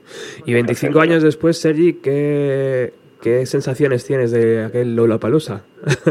eh, Hostia, la verdad es que eh, mucha nostalgia Claro. mucha, de, de- de que, bueno, nos hacemos mayores, tenemos hijos y que intentas, eh, sabes que es imposible tirar para atrás, pero de Sí. vez en cuando, pues, escuchas, eh, piensas, mira, este verano, por ejemplo, he estado en Estados Unidos, pero en la otra parte y, y- y para nada he tenido ninguna aproximación a, a sensaciones parecidas de lo que pasó en ese momento, porque es otro momento, es otra situación, bueno, era la otra costa además, sí. pero pero es que bueno eres consciente de que es irrepetible igual le das un valor mucho más alto porque eso no va a volver eso lo Mm. tienes en tu recuerdo y, y, y lo que intento siempre es lo que me pasó el día que estuvimos hablando con Paco que, que, que Paco tiene mucha más buena memoria que yo todo y haber dormido menos seguramente porque Paco yo creo que ha dormido bastante menos que yo pero y, y me va me va bien de vez en cuando remomerarlo pues, pues porque porque hay cosas que se te olvidan O sea, el- ¿Es el, el- es el tipo de cosas que cuentas a tus hijos, Sergi, o no? ¿O es una cosa que se queda ahí en plan para ti? Lo cuentas, evidentemente, Sí. porque para mí fue, fue algo, Memorable, claro. como dice Andrés, o sea, es que 93 y irte a New Jersey, no sé qué, con Paco, ¿no? O sea, ya era como un amigo suyo que era súper buen amigo, el Muerti. Eh, eh, eh, es la leche, entonces, claro, evidentemente se lo cuento a mi hijo, ¿no? Y además tengo la suerte de que tengo un hijo que, que- que le encanta la música y, bueno, no podía ser de otra manera, ¿no? Lo, lo- lo ha mamado desde pequeño conmigo y no podía ser de otra manera. Ahora hay que salvar las distancias con todo lo que escuchan, pero hay siempre una buena base. Yo siempre digo que hay algún tema que lo tiene ahí que es buena base. Y claro, el tío te escucha y dice, vale, papá, papá, vale, no te arranques, no te arranques, tranquilo, porque, porque te ve a ti que, que tú te vas animando y tal, y, y el otro dice... Claro, el, el- el tema hoy en día es que es, es como con lo de las cartas, ¿no? Que Paco dijo, ¡eh, una cámara y tal! Sí. Teníamos pocas pos- posibilidades de, de- de- hacer un vídeo, ¿no? Y, y yo estoy convencido que a mi hijo, si le pongo un vídeo de ese momento y tal, pues lo puede vivir más. Solamente con palabras, porque no tengo ni una puta foto. Claro. Esa es la otra también. Pues, pues el tío lo vive, pero, pero, vale, papá, ok, venga. Es la vida, no pasa nada. Efectivamente, tío. Bueno, pues eh, Ha sido un placer saludarte hoy, Sergi, y, y siempre está guay, ¿no? Hablar con amigos, porque realmente éramos amigos. Cada uno estaba en una punta de, de la- de España, pero, pero este hombre nos unía. Y yo, Totalmente, cada vez que hablo con Sergi, es como si le conociera prácticamente de- desde los 90 y es una gozada. Así que, Y tenemos, tenemos aquí, es ver, ahora acabo de darme cuenta, ¿dónde está Rafa? Rafa, no. No sé, ¿dónde está Rafa? Hostia, ¿Qué fue de Rafa? Ra- Puede- es verdad. Fuerte. está de baja, no sé. A lo mejor está escuchando, no lo sé, no lo sé. no sé, no sé, no sé. Pero, eh, Robert, una cosa, o sea, que, que, que, o sea, que gracias a ti, o sea, la pura realidad en estos momentos de que todo esto esté pasando eh, es gracias a que tú te empeñaste, eh, empezaste, eh, poco a poco los que hemos ido sabiendo que estabas haciendo esto, pues nuestro granito de arena, Sí. pero, o sea, yo es que si pudiera hablar con Paco ahora le diría, Paco, haz el favor de hacerle un lote de Navidad a Robert que te cagas, porque, porque esta es la puta realidad, o sea, Yo creo que Paco pasa bastante, tío. Eh, Ya lo eh, sé, ya lo sé, ya lo sé. Pero bueno, Paco pasa bastante, pero es una persona que sabe lo que está pasando. Sí. ¿Vale? Lo que pasa es que él va a su ritmo, va a su rollo y tal. Sí. Eh, y tú sabes, Paco te aprecia mogollón y, Sí, sí, y- y valora muchísimo lo que estás haciendo. Y es, yo cre- creo que en la vida hay que ser, hay que reconocer cuando una persona hace una labor que, que muchos podemos beneficiarnos. eh, no cuesta nada, es, es verbalizarlo y es decirlo porque es así. O sea, ni, ni, ni Andrés estaría aquí, ni yo estaría hablando contigo. Bueno, o sea, yo te agradezco sinceramente que esta labor que has hecho perdura en el tiempo y, y- y, bueno, estos 100 que habían con las cartas no tenemos ni idea dónde están, pero hay unos cuantos, hay unos cuantos que sí, que, que estamos conectados y que yo te diría, Robert, que toda la fuerza del mundo para, para seguir haciendo este tema y cuenta con nosotros para toda la ayuda que necesites. Muchísimas gracias, eso es lo mejor que, que se puede decir, la verdad. Y, y lo de, y lo de Paco es verdad, que en el fondo yo em, perdí un poco el miedo a esa imagen que tenía de él, ¿no? de superlocutor, y al final se ha convertido en, en un amigo, de, de ese que llamas en su cumpleaños, de ese que hablas eh, cada dos o tres semanas, o sea que en el fondo es lo mejor que me he llevado de todo esto también, ¿no? O sea, tener- Eres estar, cerca, estar cerca de él. Claro que sí, claro que sí. Así que Sergi, muchísimas gracias, tío, por, por todo y por esta cinta que recuperaste y, y por tus vivencias en el Lollapalooza y, y en fin, que estamos cerca. A vosotros por todo lo que hacéis. Un abrazo fuerte, chicos. Venga, chao. Saludos, Chao. Sergi. Un saludo. Tremendo, ¿te acuerdas allí? Sí, sí, hacía un calor horroroso. Hacía un color rosa y no había sombra por ningún sitio. Le digo, oye, muerto, vamos a hacer una cosa. Como todavía están tocando los grupos pequeños y para Alice in Chains falta un huevo, salimos, trincamos la botella, nos vamos a ir, buscamos unos cubitos de hielo, nos hacemos unos cubatas y tal. Salimos y cabeza de americano que no comprende la jugada. Mire usted, que nos vamos, que nos queremos llevar la botella de whisky, que ya no queremos pero que os vais a un festival que habéis pagado 120 dólares por 150 por la entrada ya y a las 4 de la tarde que sí sí que no va- que queremos nuestra- sí sí dice el tío ir al bidón y coger la que queráis no no no nosotros queremos la nuestra entonces buscamos la nuestra y nos fuimos salimos a la calle había un río allí nos preparamos unos cubatas y tal y ya, volvemos al festi no venga vamos entonces volvemos al festi con, otra vez con la botella y dos entradas nuevas no y el tío ¿y estos mendas de qué van, no? Y tal, pues nos hace dejar la botellota en el sitio, entramos. Eso lo repetimos como siete u ocho veces. Los notas del festival ya no comprendían nada. Luego montamos una red de venta de las entradas que me habían sobrado. Entonces teníamos como a dos o tres americanos que le habíamos eh, dicho, mira, la entrada que vale 50 dólares, bueno, pues véndela por 20 y tú te ganas 25. Entonces teníamos a cuatro o cinco tíos que nos perseguían. Dame más entrada, dame más entrada, dame entrada", y tal, igual. Y habíamos como montado una oficina allí con nuestra copita, dos marqueses, ¿no? Hasta que ya al final llega un coche de policía y nos para y nos pregunta, perdonad, os llevamos observando toda la tarde. ¿Vosotros dos de qué vais? Y le digo, esta es la tuya, muerto. Digo, explícaselo tú. Y empieza el tío en español. Mire usted, nosotros somos de Málaga. Es que me estoy descojonando. Ese pedazo de madero americano con el, con el casco allí y tal. Y el otro en español. Nosotros somos de Málaga, hemos venido a ver esto y tal. Hostia, tío. Dijo, y el tío dijo, iros, iros, iros, iros. Pasar al festival, pero no comprendo nada. Me está, me está doliendo la cabeza de veros. Y ya, y ya fue, entramos ya por última vez y ya era la hora de Alice in Chains y tal y cual y culminamos el, el tema. Y luego para volver, de pronto nos damos cuenta que nosotros hemos ido a unas montañas por Carolina o por no sé por dónde que estamos en mitad de un bosque de la hostia y que son las 3 de la mañana y que cómo coño volvemos a Nueva York.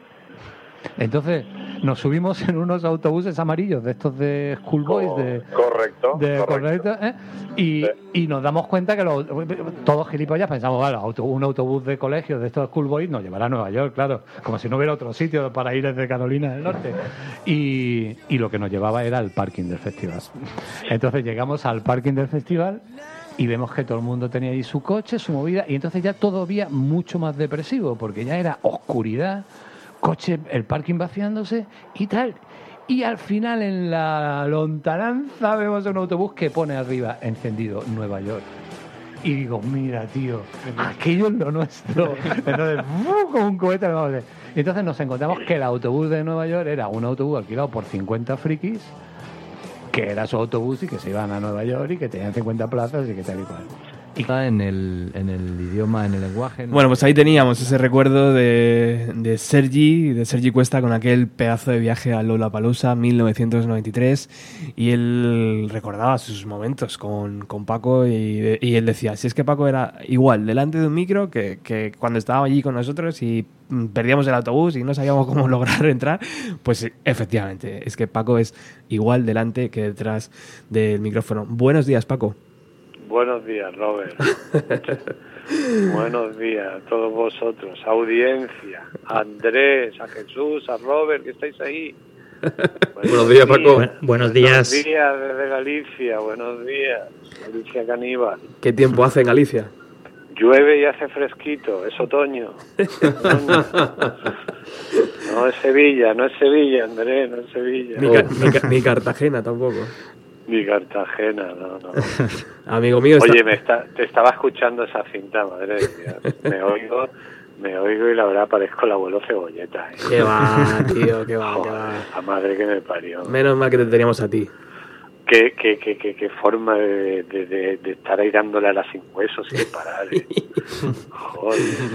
Está aquí Jesús, de, que tiene un programa de radio también gracias a ti, que se llama La Gran Travesía. Y Jesús recuerda el momento que te conoció, eh, bueno, te conoció en Prado del Rey, pero luego también coincidió contigo en, en el Camelot, en el Club Camelot. ¿Te acuerdas de aquella, Hombre, de aquella claro, noche? Claro, claro, sí. pues, bueno, eh, seguro que sí, porque eh, como hemos hablado muchas veces, para, para mí de 4 a 3 ha sido una máquina de, de, de muchas cosas, pero una de las más importantes es la oportunidad de hacer amigos por, por toda España, ¿no? Y, y, por ejemplo, esa gente de Camelot que me llamaron para ir allí un día para presentar no sé qué, al final se han convertido en grandes amigos míos. Uno de ellos me acaba de escribir esta mañana, Anda. me manda una foto desde no sé qué playa que estaba, como diciendo, tío, mira qué tiempo, vente para acá a tomar algo y tal, ¿no? Entonces, eh, pues claro, ahí seguro que conocí a Jesús, ¿no? Y, y, y si Jesús tiene un programa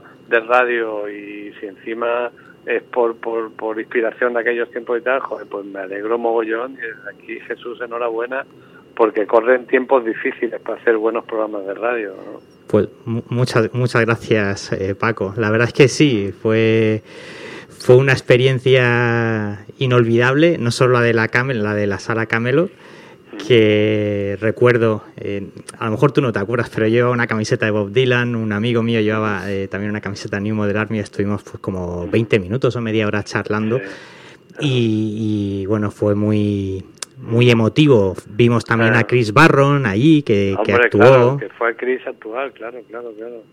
Sí, sí. Y que luego tú pinchaste también una horita, estuviste ahí pinchando música.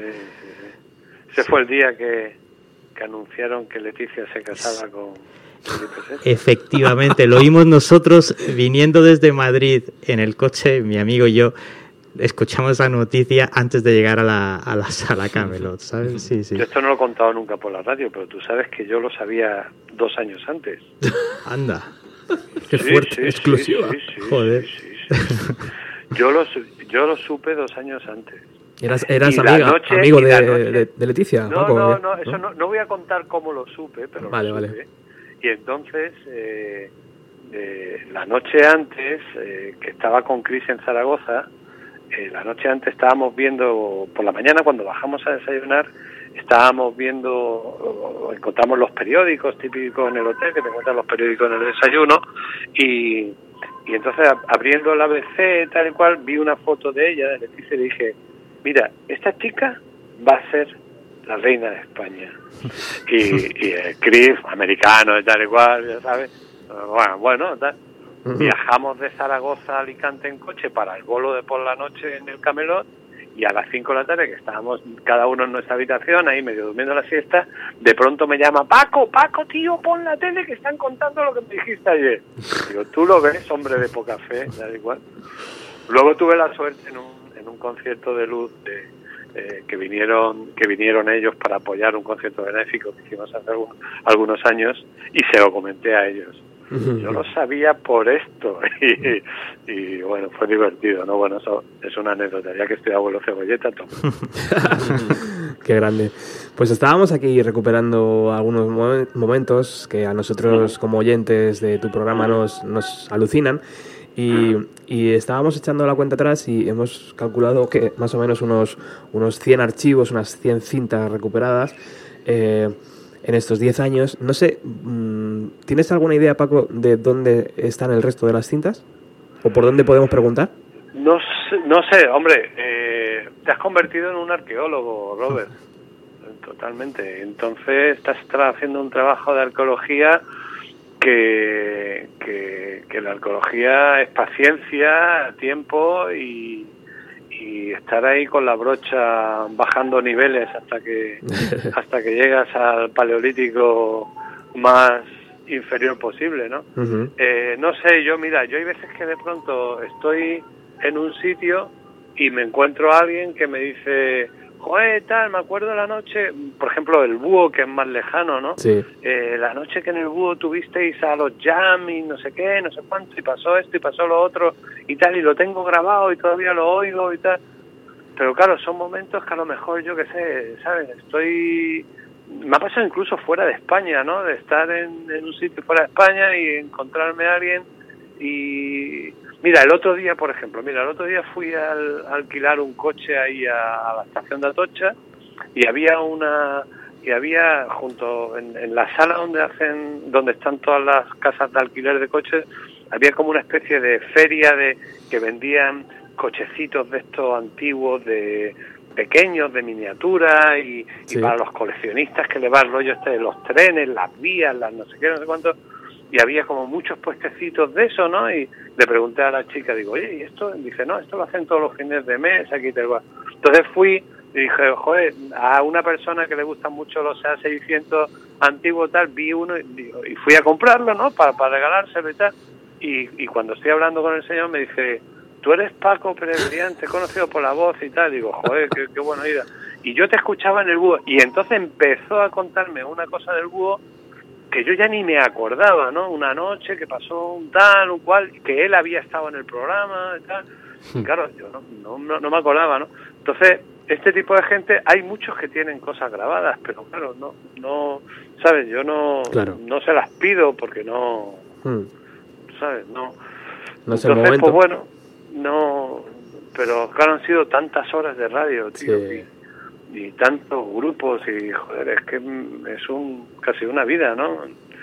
Entonces, joder, yo lo que lo que te estoy enormemente agradecido, Robert, por el cariño que le pones a, a mi modesto curro de, de tanto tiempo, ¿no? Y, y a, y a la gente como Andrés o como Jesús que están hoy ahí contigo celebrándolo, aunque aunque ya cada uno vuela con sus propios programas de radio y tal, ¿no? Sí. Y, y ya te digo que me parece genial porque porque hoy la radio se ha convertido en algo muy mecánico, ¿sabes? Hay hay poca, pocos buenos programas de radio musicales, vamos, por lo menos, o sea, no toda la cantidad, seguro que el que hace Jesús es cojonudo y, el que haces tú lo es y tal, pero si miras las grandes radios es una pena, ¿no? Porque, porque joder, ayer por ejemplo que fui a grabar el programa este 80 de televisión española, eh, le comentaba a ellos, le decía, bueno, me preguntaban, ¿por qué crees que hay tantos himnos de los 80 y tal y cual y que siguen vivos y tal? Y digo, pues hay tantos himnos de los 80 porque en los 80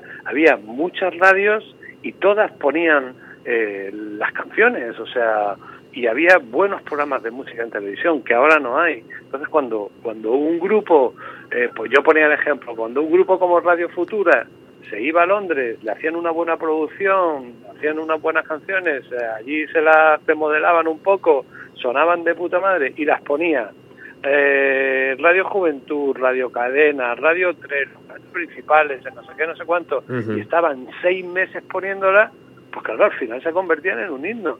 Pero ahora tú, por ejemplo, miras eh, la lista de las canciones que más han sonado por la radio la última semana y el 60% son canciones iris y el 40% son canciones en español, de las cuales el 20% son reggaetón que viene desde Allende los Mares, ¿no? Entonces, entonces claro, dice, ¿por qué había himnos? Pues había himnos porque había programas de radio que poníamos a Radio Futura, a Nacha Pop, a Parálisis Permanente, a, bueno, a, infinidad, a Tequila, a Triana, a infinidad de grupos que salían en, en ese momento en España, ¿no?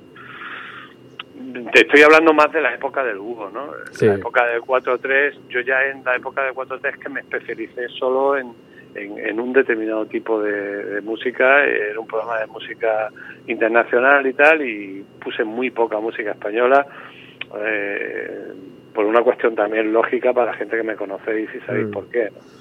Entonces, pues bueno, pues... Había, había, había su momento para la música española también en D4-3, pero es verdad que sonaba más internacional. Sí, sí, sí. Yo- La música española en D4T era un...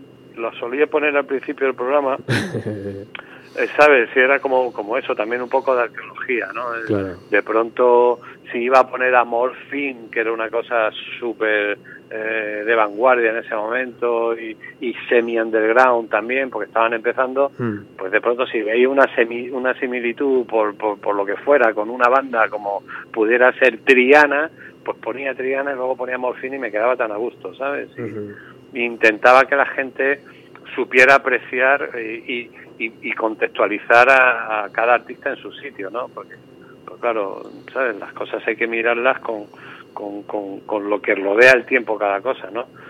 Había que, había que comprender a Triana en, en, en- en mitad de los años 70, final de los años 70, mezclando la influencia de Jesús de la Rosa por haber escuchado a King Crimson y a grupos así con el flamenco, ¿no? Que era una marcianada de puta madre, pero que acabó metiendo a 15.000 personas en la Plaza de Toro de las Ventas, ¿no? Sí.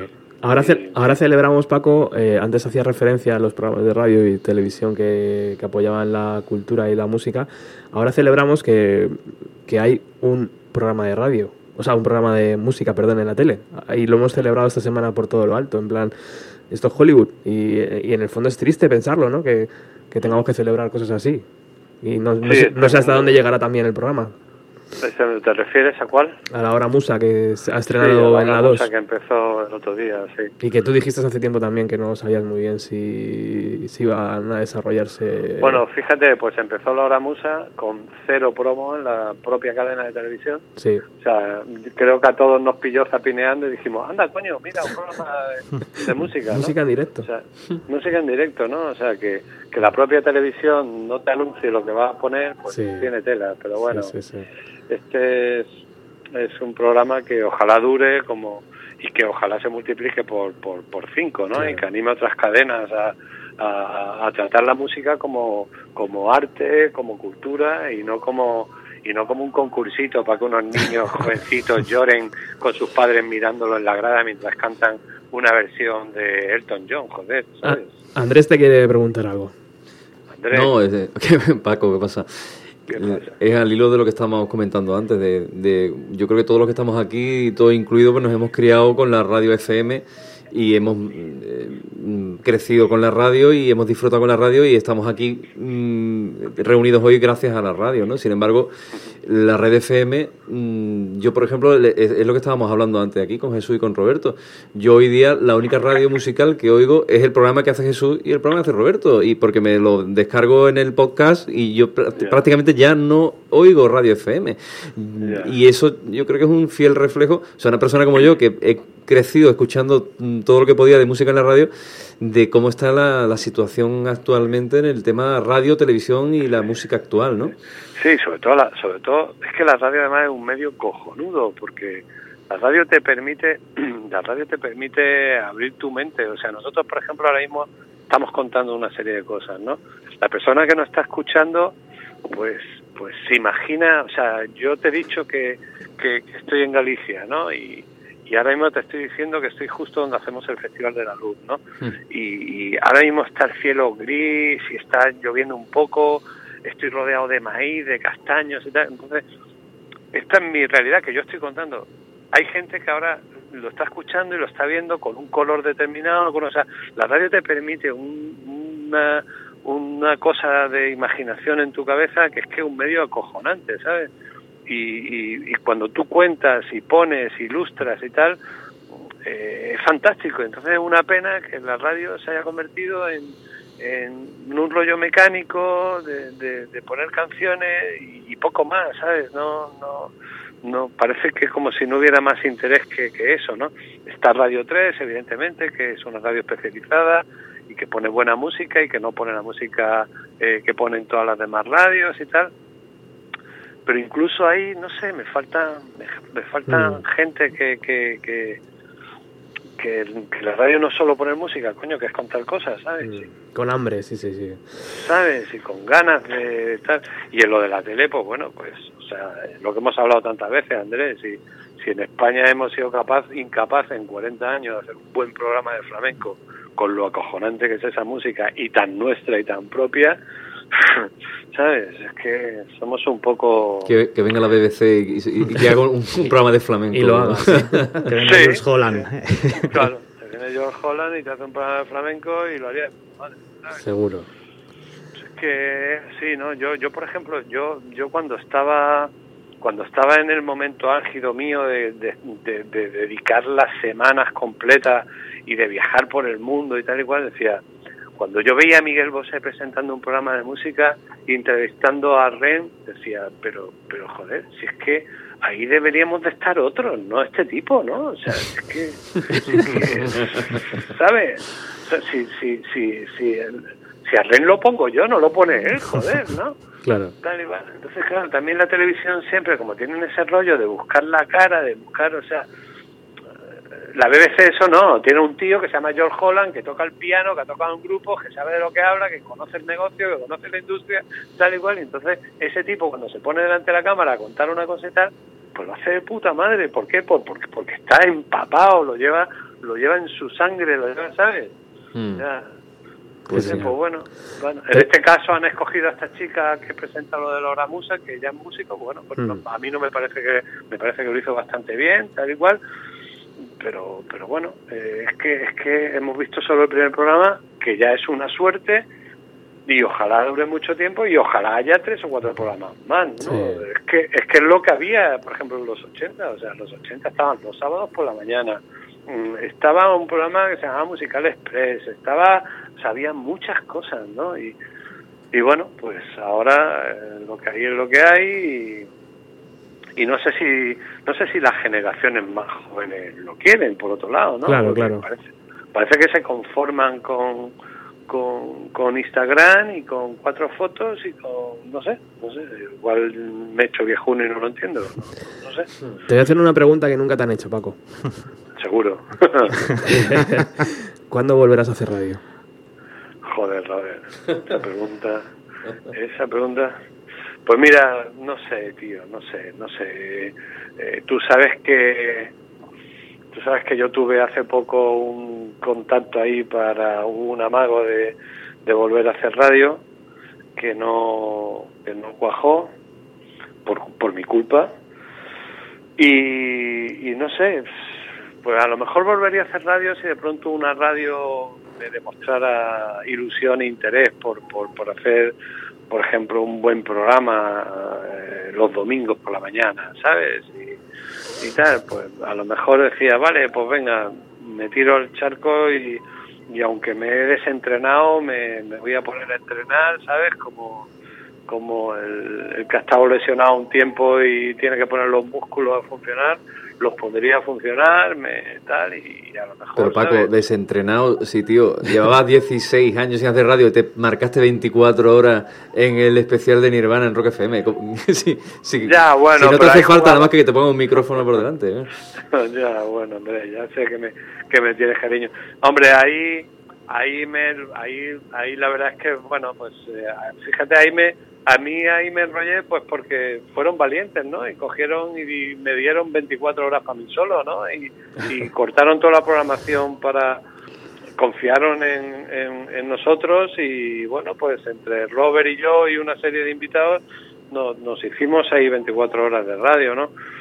Pues no sé, eso es un poco, ¿no? Si, si realmente eh, una buena emisora o una cadena tal me, me dijera, oye, nos apetece hacer un programa de estas características porque no lo tenemos y tal y cual, y, te damos libertad para que lo hagas como quieras y tal y cual, pues eh, a lo mejor me, me, me tiraba el charco, pero pero si a mí, por ejemplo, me, me ponen cuotas de hay que poner tanto tal, o sea, yo toda mi vida he sido absolutamente libre para poner y decir lo que he querido, que es la mayor suerte que puedes tener en un medio de comunicación, ¿no? Y más en los tiempos que corren, ¿no? Entonces, pues bueno, pues si se dieran todas esas características, Robert, tú sabes que, que, que fui a esa cadena de radio que me llamó, me pidieron un programa de lunes y viernes, dije que yo no podía hacer un programa de lunes y viernes, porque ya lo había hecho durante muchos años de mi vida. Les ofrecí hacer un programa de fin de semana y cuando llegué a mi casa le escribí diciendo que solo lo haría el domingo, pero Por la mañana. por la mañana, ¿no? Pero, pero bueno, sí, Ya. sí, sí, me, sí, sí, o sea, hoy día solo me llega el domingo por la mañana, pero sí creo que el domingo por la mañana es un buen día para hacer un buen programa de radio. Quizás tengo muy buen recuerdo cuando hice con Beatriz Pecker en Radio 1 un programa que se llamaba Don Domingo y que, y que era un programa que empezaba a las 10 de la mañana y terminaba a las 2 de la tarde y que era metíamos un poco de todo y todo muy resumidito y teníamos incluso hasta un pequeño concierto de media hora que hacíamos en uno de los estudios músicas donde ahora se hacen los conciertos de Radio 3 y tal. Y bueno, y otras emisoras como la cadena SER durante años y décadas tuvo un programa que se llamaba El Gran Musical, que era los domingos por la mañana. Yo creo que ese es un programa que, que, que- debería de existir en la radio española y, y que nada, no hay manera. Entonces, pues bueno, si alguien se anima y tal, pues... Se te, echa, se te echa de menos, Paco. Se te echa ¿Eh? mucho de menos. Es cierto, ¿eh? no lo digo por quedar bien, pero, pero sí que lo estuvimos comentando ayer y se echa de menos pues alguien que, que pueda aportar todas sus vivencias y que pueda acercar la música también al, al oyente. Claro, es que yo creo que, como yo además la viruela, tío, me ha dado por, por, por, por convertirme en, en- en oficialmente historiador y tal, pues claro, es que, es que hay que conjugar la, la historia del, del o sea, eh, desde 1962 a, a 1977 o 78, en Gran Bretaña había convertido la música en un idioma mundial y, y después de ese año llegó el punk que convirtió la música es como eh, como cuando al pop en la pintura llegó Andy Warhol, ¿no? Que de pronto dijo "Pf, aquí ahora ya vale todo y entonces hay mil corrientes y, y puedes convertir en arte una hectárea de, de, de maíz sembrado en, en land art y tal igual, ¿no?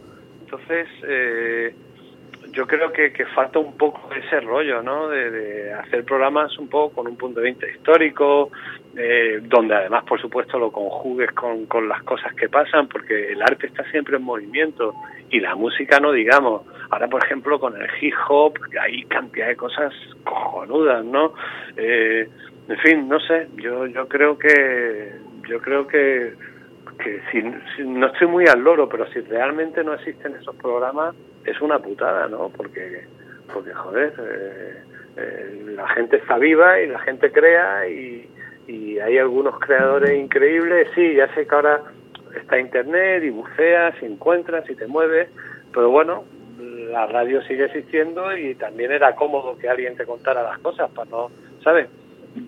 Nosotros lo que hacíamos en de 4 a 3 era, era dar una pista, los demás ya la buscabais vosotros, ¿no? O Mm. sea, yo llegaba allí y decía, he encontrado este grupo de, de Vermont que tiene cierta gracia y que se parecen a Grace Full Death, no sé qué, no sé cuánto, y si a ti te gustaba, pues tú ya te buscabas la vida, y fíjate ahora con los medios que hay, que, que tú ahora yo creo que, que hacer un programa de radio con, con, con, con el iPad al lado o con el ordenador al lado y conforme yo estoy contando una cosa, tú la estás viendo tocando un botón, sería algo acojonante. ¿no?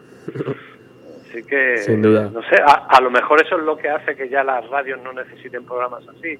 No sé, no, ya, pero si vosotros creéis que, que sigue haciendo falta, pues, Sí. pues lo hará. Claro que ¿sabes? sí. Sí, sí, sí, a mí también me gustaría oírlo, ¿eh? O sea, a mí, porque yo, a mí me gusta oír la radio y, y a veces yo también pongo la radio y, y oigo cosas y, y a veces, yo qué sé, ¿sabes? Eh, aguanto poco porque, o porque no me entretienen, o porque me aburren, o porque no encuentro lo que, ¿sabes? Y, pienso eso, ¿no? De, Joder, pues, no sé, otro tipo de, no sé, es un Mm. poco complicado porque, mira, las radios comerciales lo que quieren es publicidad para, para tal.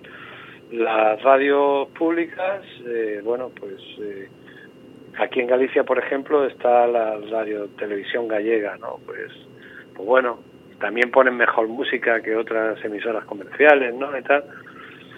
No la conozco lo suficiente, ¿no? Tampoco como para hablar mucho Bueno, pero- volviendo, pero bueno. volviendo a los, a los archivos recuperados de, de estos 10 años de búsqueda, eh, ha sido varias veces la que fue tu casa, Radio 3, la que se ha puesto en contacto con, con nosotros para pedirnos eh, alguna cinta, algún, alguna algún extracto de, de tus programas y, y, y en el fondo nos da alegría, pero también nos entristece se, comprobar que, que en aquella casa que, No lo tienen. que se ha hecho también muchas cosas, pues no, no guardan un, un pequeño archivo de, de un programa mítico de la, de la emisora. Pero bueno, es lo que nos ha tocado vivir, tío. Por eso estos 10 años de búsqueda. Y, y se, me, se me viene a la cabeza, por ejemplo, el último que Virginia puso con tu entrevista a Chris Cornell, que, que fue un documento único y que, y que bueno, pues eh, lo cogieron directamente del blog, esta vez sin preguntar y sin nada, y, lo, y dijeron que lo habían recuperado de sus archivos, cosa que no, que no era verdad, eh, pero bueno, que tampoco nos molestó en exceso. Pero, pero bueno, esos 10 Sí. esos 10 años por, por lo menos sirven para que en la radio pública se siga utilizando eh, extractos de tu trabajo. Pero Robert, si cuando murió el pobre David Bowie pusieron el especial que Sí. hice Sí, señor. y no fueron capaces ni de poner mi nombre porque yo creo que no sabían ni quién era yo. ¿Tú sabes? Tú eras el que, el, el que sobraba, ¿no? Ahí, el que... Efectivamente. Claro, yo- no yo era Miguel Bosé. Yo era un pringao que estaba allí con... Joder, Que por pues cierto, el otro día estuvo muy gracioso mi padre, que es una persona ya muy mayor. Me dijo, el otro día te vi en la tele con un extranjero rubio. y, y yo dije, joder, cuando salí yo en la tele con un extranjero rubio, dando vueltas a la cabeza, cojones, y yo, mi padre, o sea, joder, se le está leyendo la pelota, tal y cual. Y de pronto me dice alguien, joder, te vi el otro día cuando vi Bowie, y digo, coño, el extranjero rubio.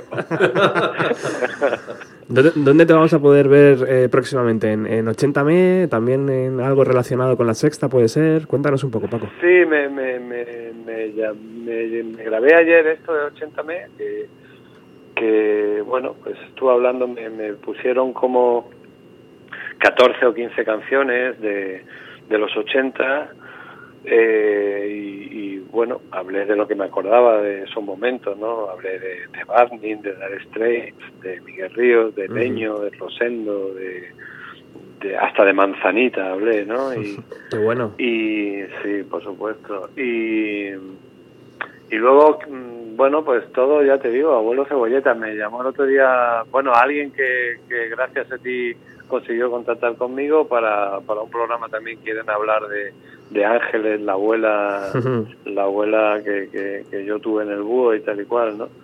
Y la abuela rockera, ¿no? Y entonces, eh, pues bueno, han quedado también como para la semana que viene, no sé cuándo grabar en Madrid. Y, y bueno, pues les contaré cómo fue mi, mi contacto con esa mujer tan adorable y maravillosa que en aquella época tenía 84 años y que se convirtió en un personaje de mi programa del búho. Sí. Y que era tan importante como la música que poníamos. Vamos, de hecho, ella era la que presentaba siempre a ACDC, ¿no? que eran los momentos gloriosos de la aparición de aquellos discos, ¿no? De, de, de ACDC, ¿no? Bueno, es, es muy buena noticia re- seguir recuperando cintas, pero es mejor noticia tener a Paco de vez en cuando en televisión, porque hace despertar la llama, ¿no? De decir, hostia, pero si este locutor me volvía loco con, el búho o con el... Este, este capullo. Y sigue por sé, aquí. no, a, a mí a mí realmente a mí realmente más que la tele ya te digo me gusta mucho más la radio Hmm. ¿sabes? Te sientes más cómodo. ¿verdad? sí es que ya te digo es que la radio la radio es más tranquila eh, más relajada tiene más tiempo para contar las cosas Mm, no sé yo juraría que además en la tele me pongo más nervioso no, claro. ¿sabes? Me, No intimida más, tengo a siete tíos mirándome, ocho, uno con, con tal, luego tiene un foco que te deslumbra. Sí. No sé, vamos, que si, que si hay que ir se va, ¿sabes? O sea, que, que- pero que, que la radio, joder, esa, ese estudio con una bonita ventana, tío, viendo el día que hace y, y esa luz que se enciende y, y que tú te pones a hablar, no sabes a quién, pero sabes que, que puede haber gente que está escuchando y tal, es una- eso es incomparable, tío, Sí. es una maravilla, es una magia única. Pues muchísimas gracias, compañero, amigo. Bueno, pues, pues nada, vosotros por continuar con esa magia que, que estáis haciendo cada dos por tres y, y- y a ti, Robert, gracias por invitarme, que sabes que me encanta y, Mm. Y que te agradezco muchísimo el, cariño que le pones a, a- las cosillas que hemos hecho en estos últimos años. Me tienes que hacer un favor. Dígamelo. Otro de los cientos que ya hemos hecho. Eh, búscame una casa, una emisora, que me han echado de la, de, de la que estaba. Joder, tío, eso de verdad es para, para, como dices, para mear y no echar gota. Sé, sé mi padrino, por favor. voy bueno voy voy siempre siempre que puedo y siempre que puedo y tengo un y veo un resquicio siempre digo eh qué tal no Un domingo por la tarde, me da igual el horario, ¿sabes? Un domingo por la noche, me da igual, tío. Donde... Robert sabes que si hacemos ese programa del domingo por la mañana tú serás mi fiel escudero si quieres Hombre, tío Por supuesto, sí, ¿Eh? sí, eso está palabrado ya. estaremos ahí ahí dando la vara pero bueno a ver si a ver si a ver si joder yo yo es que creo que tu sitio es Radio 3 Robert yo creo que en Radio 3 deberían de, de decir joder Sí. vamos a hacerle un hueco aquí a ¿Tú crees que yo estaría bien allí, tío? Yo creo estarías bien en cualquier sitio porque eres buena persona, porque eres currante y porque te gusta lo que haces, tío. Entonces, no saldría lo navaja- demás ah, es hacerlo, ¿eh? no saldría navajazos allí, tío. Eh, no sé cómo está ahora la cosa. ¿eh? No, En mi época, en mi época. Tenías que vigilar la espalda, ¿no? eh, sí, ahí siempre que con el retrovisor y el intermitente puesto. Es broma. Yo estaría encantado, ¿sabes? De trabajar allí. De... Pero bueno, seguro que hay, joder, hay, hay eh, muchas Sí. emisoras. No sé, Bueno, bueno. es que no. ¿Tú cómo no estás? por qué no se enrollan un Tú, poco. tú sea, cómo ¿verdad? estás en el mundo, tío? Pues en el mundo ese más, ce- más cerca que yo, aunque yo haga radio, pero tú te codeas con ese... No sé si últimamente te encontraría más un trabajo de azafato. ¿vale? Pero bueno, En fin. Muchísimas gracias, Paco, por, por este a, rato. vos, a vosotros, a Jesús, gracias por estar por ahí. Andrés, tío. Saludo, eh, Paco. Me alegro mucho. Un abrazo, ¿vale? Un abrazo. Robert, gracias. Hasta prontito. Gracias, chao. Hasta luego. Australia y Japón, donde han presentado, los primeros países donde han presentado su último disco, dieron conciertos muy multitudinarios, sobre todo en Australia. Y el sábado pasado dieron un concierto especial en Londres para presentar las canciones de este álbum que se llama Super Esta semana, mitad de la semana, como suele ocurrir, se conocen las listas de éxito de lo que serán la próxima en todo el mundo. La próxima semana en Estados Unidos serán número uno. Su disco entró directamente por primera vez en la historia de esta banda. Es el número uno en la lista de LPs. En Londres esta semana está en el puesto número 4, como veremos luego en las listas de éxito. Si en Europa hay 150, 200, en- 200 revistas que hablan de música, de todo tipo de música, desde el hardcore al pop, desde la música melódica al ska, en casi todas las revistas Las críticas son excelentes para este último trabajo. Pues bien, esta banda se llama Soundgarden y hoy son los invitados aquí en D43. Estarán con nosotros en el programa y escucharemos su último álbum, Supernova. Estos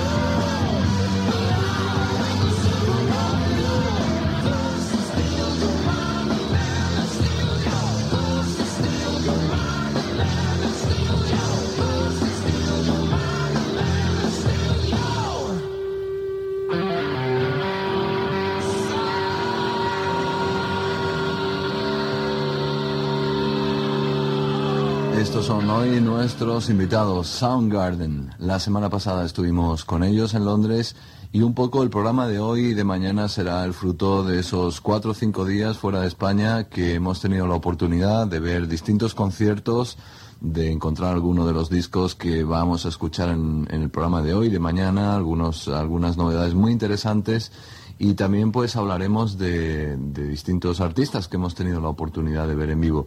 Sin duda alguna, lo más importante para nosotros en el programa de hoy son Soundgarden, no solo por el interés del grupo, no solo por la brillantez de su último LP, sino puesto que teníamos una cita con ellos en Londres para entrevistarlos y, así lo hicimos y esa entrevista la escucharás en el programa de hoy. Pero también vimos en, en Londres a una banda llamada Poe, que son de Kansas y que tienen un directo tremendo, hay mujer coreano y, y fueron los teloneros de un nuevo grupo también de Nueva York que se llaman Reagan Slab y que son otro de los muchos grupos jóvenes que intentando sonar pues como sonaban Little Feet o Allman Brothers con un concepto mucho más actual del sonido. Todo eso lo vamos a escuchar aquí porque tenemos sus nuevos discos y hablaremos de esos conciertos. Estos dos grupos tocaron en un local pequeño. También. Pues nada, Roberto, muchas gracias en general a todos los que han participado y en particular a ti por el curro que te has pegado durante todos estos años para poder revivir un poco lo que fue de 4-3, aquel fantástico programa. Eh, dicen que la patria verdadera de cada uno es eh, su infancia y su adolescencia, ¿no? Pues bueno, pues eh, ya sabemos que el señor Paco Pérez Brián fue el que compuso el himno para, para nuestra patria. Fue un gustazo, fue un gustazo poder encontrar eh, aquel blog hacía años en el que, bueno, pues lo típico de te pones a googlear cosas que te interesen y de repente, coño, aquí hay alguien que está que está poniendo cintas de, de D43 y lo dicho, pues muchas gracias por todo este curro que te has pegado, ha sido un placer también poder colaborar con, con, con mi programita y un doble placer también pues poder compartir ¿no? ese programa que, que, tuve la oportunidad de vivir en directo con Paco, con, con todos los demás. Y casi que lo mejor de todo es que eh, vine por D43 y me quedé, con, me quedé por bienvenido a los 90, porque al final eres tú el que está realmente poniendo el día todo, todo lo que significó para todos nosotros D43 y, nada, pues por eso, por eso me gusta decir que te quiero ocho días a la semana.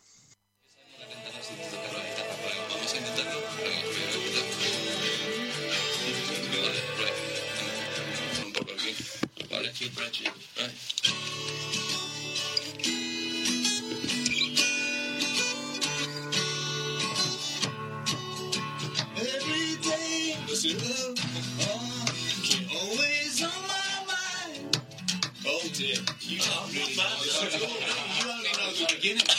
You only go on again. Again, again, take two.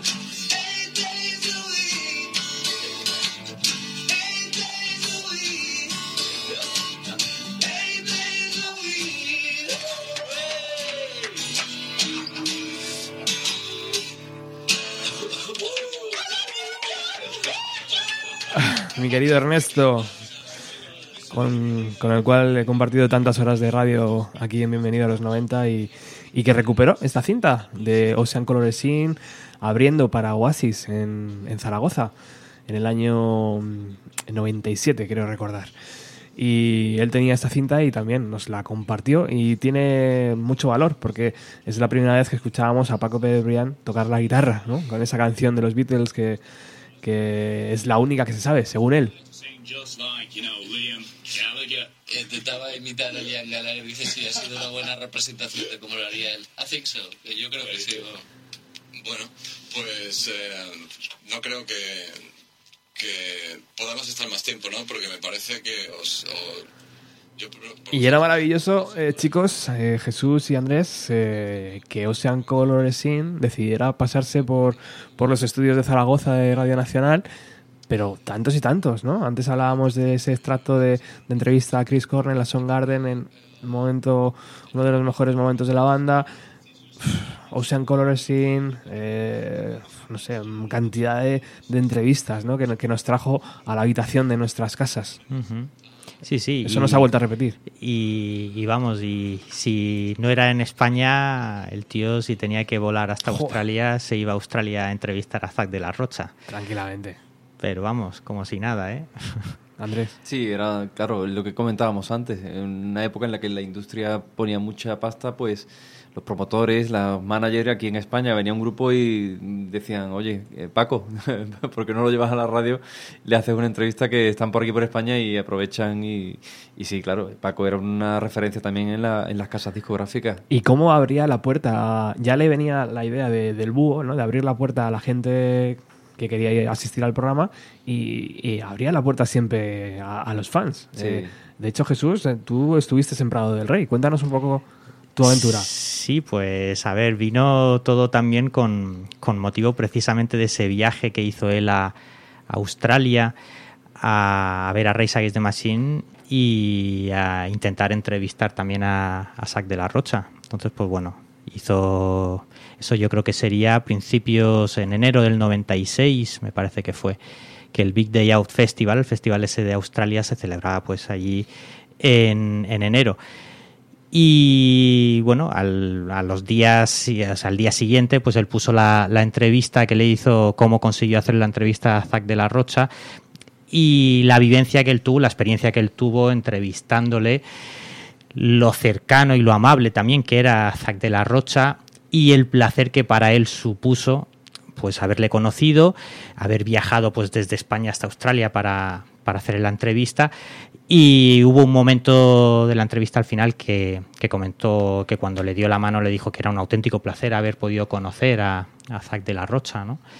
Entonces, pues bueno, cuando él emitió ese programa, eh, yo, ah, pues cuando el programa terminaba a las 6, pues le llamé a las 6 y 5 así de la tarde Y estuve un ratillo hablando con él, apenas cinco minutos, y le dije, bueno, Y te, la- te lo cogía el secretario, ¿no? O- eh, no, te lo cogía sí, directamente sí, Paco, me lo, que era lo bueno, me lo cogió directamente él, claro.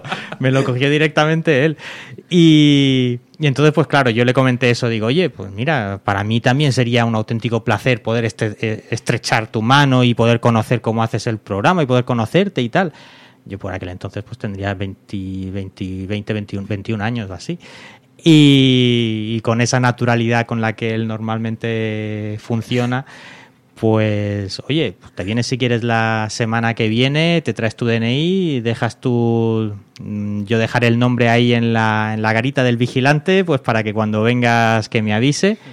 Y bueno, pues ahí, ahí me planté, fui para allá la semana siguiente y estuve viendo pues cómo hacía el programa, cómo funcionaba también con su maletín ese metálico donde llevaba sus CDs y sus cintas y la verdad es que fue una no sé, fue una, fue una experiencia muy, muy bonita. Él me regaló un, un CD, el CD de los Rentals, que era un grupo que en ese momento, pues, eh, uno de los integrantes eh, formaba parte de Wizard, creo recordar, y acababan de publicar un disco. Y yo le regalé unas cuantas cintas de varios conciertos que, que tenía, que tenía grabados. eh, un concierto de los Foo Fighters en el Bristol Academy, el Unplugged de Live y, y, más? Ah, y el, el de los Red Hot Chili Peppers en Woodstock. Y me acuerdo, pues bueno, que esos veranos de, de agosto que él no estaba y que dejaba a lo mejor programas ya grabados, pues en uno de esos programas que emitió un sábado un domingo, puso los tres, el tirón. O sea que, no sé, fue, fue una experiencia muy, muy agradable, muy bonita. Y ahí nació la gran tra- travesía. O sea, quiero decir, de ese mm, espíritu que te transmitía Paco sábados y domingos, algo dentro de ti dijo, uff, me gustaría. A- absolutamente, absolutamente. No solo, a ver, mi pasión por la música era un poco anterior, ¿vale? Pero realmente él la acrecentó, por así decirlo, con todos esos grupos que nos dio a conocer a todos. Y no solo la música, sino ese, ese gusanillo por el mundo de la radio. Que, que al final, pues, dices, joder, esto, esto me gustaría, ¿no? Lo que pasa es que, bueno, es, es tan complicado y al final, pues, ganarte la vida con eso es muy, muy, muy difícil al final pues tu trabajo te lleva por otras sendas, la vida te lleva por otras sendas, pero bueno, consigues a lo mejor tenerlo como hobby y, y, bueno, pues dedicarle todas las horas que puedes a, a esa pasión por la música y a esa pasión por el, por el mundo de la radio, pues sobre todo, en primer lugar, gracias a él, gracias a Paco Pérez Brián, y en segundo lugar también gracias a ti. Es verdad, el hecho de retomar de nuevo la gran travesía y volver a colgar los programas y eso, pues fue cuando contacté contigo hace un año aproximadamente. Sí, señor. ¿Y dónde te podemos encontrar? ¿Dónde puede encontrar la gente la gran travesía? Cuéntanos. A ver, la gran travesía ahora mismo se emite. Y sobre todo, ah, cuéntanos de qué va la gran travesía. Aparte de, de estilo musical, solo noventas. eh, no, no. No, Está es abierto. eh, rea- realmente es un programa. Intentamos o intento eh, destalibanizar un poco las mentes cerradas. eh, y lo mismo te puede sonar en el mismo programa, pues a lo mejor Iron Maiden que Depeche Mode o que a lo mejor Madonna, yo qué sé. Eh, hablamos de pop y rock en su más amplia acepción de la palabra y hacemos un recorrido pues desde los años 50 con Elvis Presley, Chuck Berry, Little Richard y gente así hasta, hasta la actualidad. Bueno, el programa se emite ahora mismo en distintas emisoras, en una de, en una de Valencia que hay que se llama Turia.78 Radio. Eh, ahora estamos viendo de emitir en otra de Navarra que se llama Rebote FM. Y hasta hace muy poquito pues también se emitía en, en Darwinians Radio Bike. No, no sé qué emisora es esa, pero bueno, bien. Bueno, es, es- es lo que hay. Bueno, ha sido nuestra casa hasta hace Sí, un mes. sí. Sí, ahí-. Es lo que decíamos antes a Paco, ¿no? Que ahí, de ahí hemos desaparecido casi toda la mm, programación, porque así lo ha querido la, la dirección, ¿no? Exigiéndonos una cantidad de dinero absurda para seguir trabajando.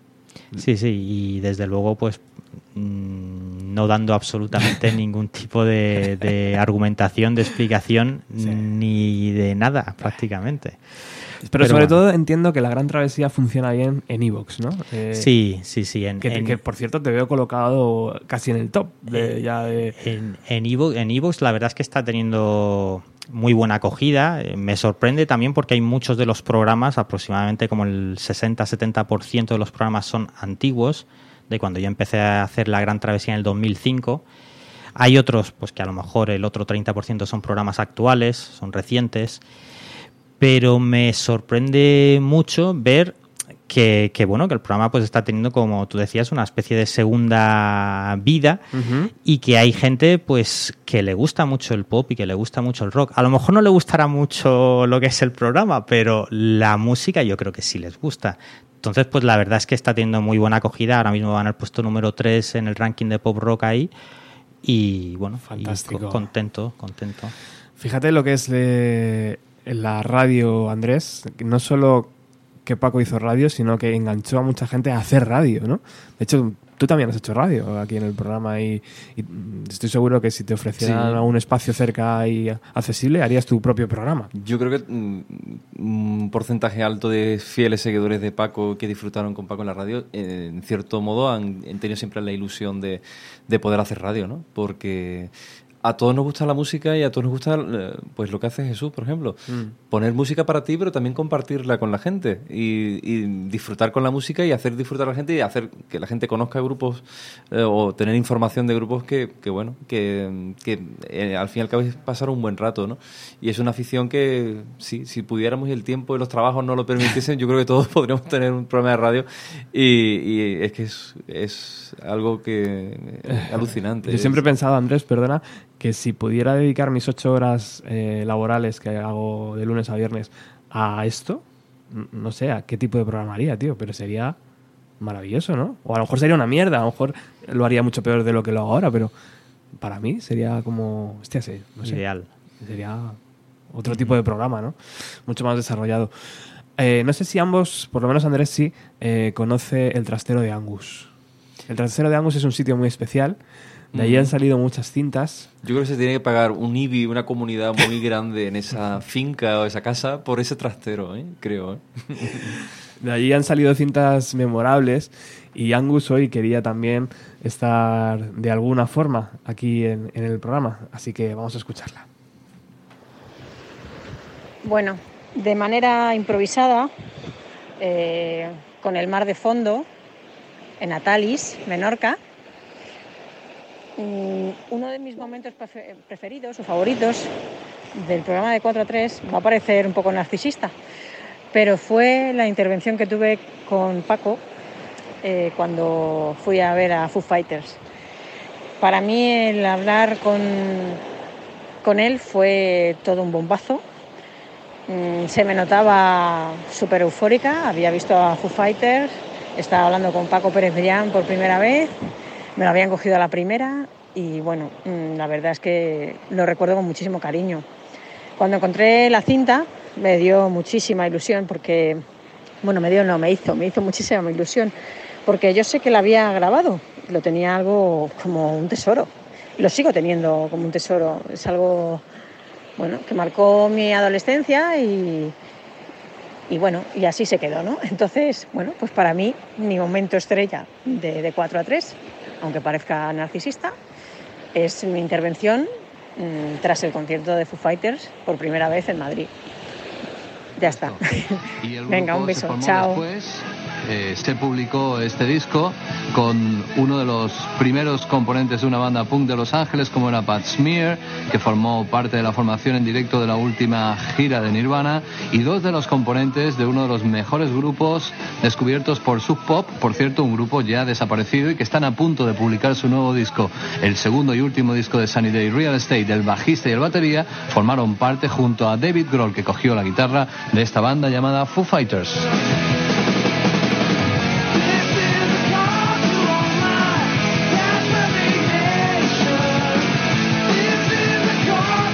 Cuando apareció este disco había de todo, como es lógico, había desde morbo hasta curiosidad, etcétera, etcétera. Pero básicamente lo que había dentro del disco eran buenas canciones, era un buen disco y así lo supo distinguir casi todo el mundo.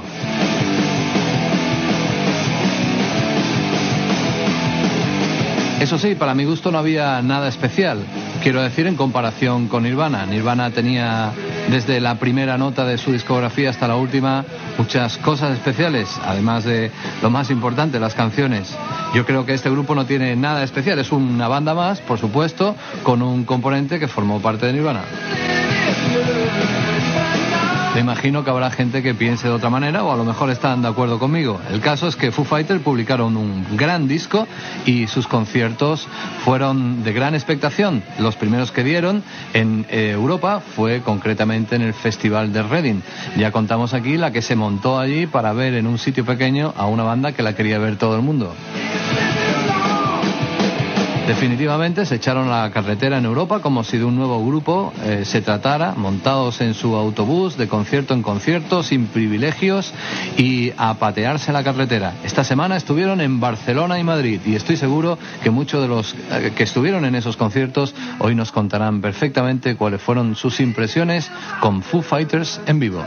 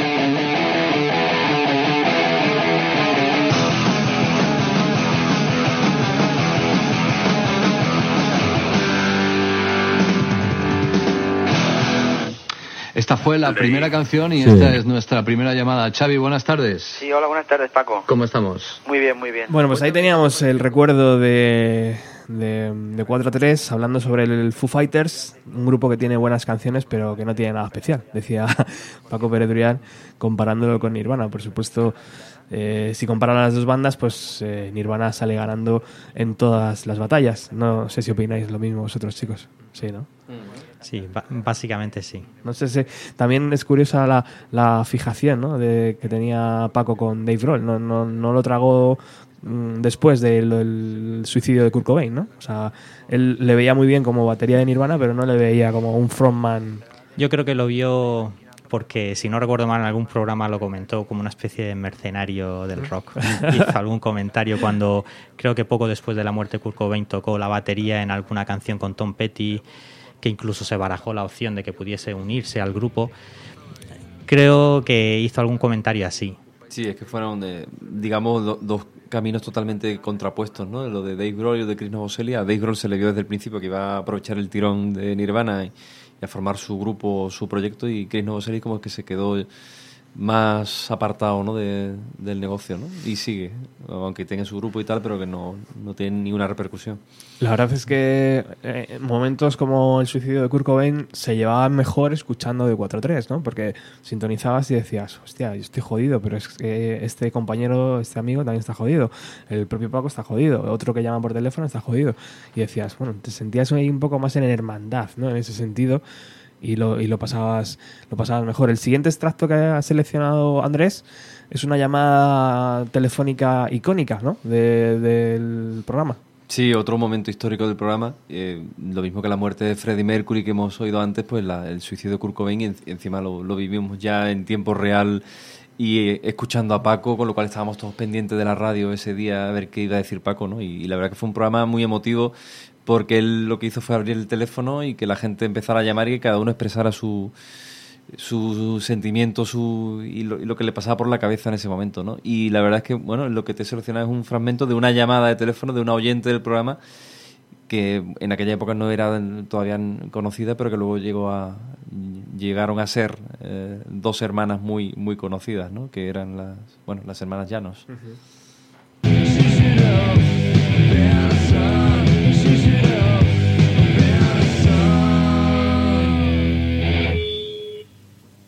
¿Quién tenemos en el teléfono? Buenas tardes. Hola. Buenas tardes, Amparo. A ver qué nos pasa con el teléfono. A ver si es la Amparo que yo espero o no. Amparo. Porque Amparo fue un oyente de nuestro programa que se vino a Hawái a ver a Nirvana y que amaba. no oigo la radio. Eres, No a eres Amparo. Amparo, buenas tardes. Amparation, te tengo ya controlada. Ya sé que estás ahí. Te, te estoy viendo encender la radio para oírme. Amparo, me estás escuchando por la radio, ¿verdad? Ahora yo te estoy escuchando a ti. Parito, un besazo, ¿cómo estás? Pues eh, bien. Bueno, sé, ya sé. Amparo fue eh, pues una chica que un día cuando mm, aquí tomamos la locura de irnos tan lejos a ver un grupo en aquella época no tan conocido, pues me llamó y me dijo, ¿dónde se saca el billete? Y Amparo se sacó el billete y me la encontré en el aeropuerto de Los Ángeles y después nos fuimos a Hawái y Amparo estaba al lado mía cuando pasó Kurt Cobain y nos sonrió. ¿Te acuerdas, Amparo? Me acuerdo perfectamente. ¿Eh? ¿Lo he contado bien o me, me ha faltado algo? Bueno, nos vimos en No. Honolulu, pero por lo demás bien. Nos vimos, no, te digo, ese, ese, ese- esos dos segundos de cuando Kurt estuvo allí con nosotros, ¿te acuerdas? Sí, perfectamente. Bueno, tú te esperabas algo así, ¿no? Pues eh, la verdad es que sí. Se, ve- se veía venir. Esto como era, como era Kurt Cobain se veía venir. Pero la verdad es que como no te, no te puedo decir mucho, porque llevo desde anoche que, que no, no sé qué pensar, pues si te parece lo que hacemos es que Cristina te canta. Ah, guay. Guay, guay. Cristina es la hermana de Amparo, que tiene un supergrupo que se llama Dover y que es estupenda. Cristina, buenas tardes. Bueno, ¿qué pasa, Cristina? ¿Nos, nos vas a cantar algo? Pues venga, sí. Venga, pues eh, te escuchamos desde toda España, aquí en Radio 3. Vale.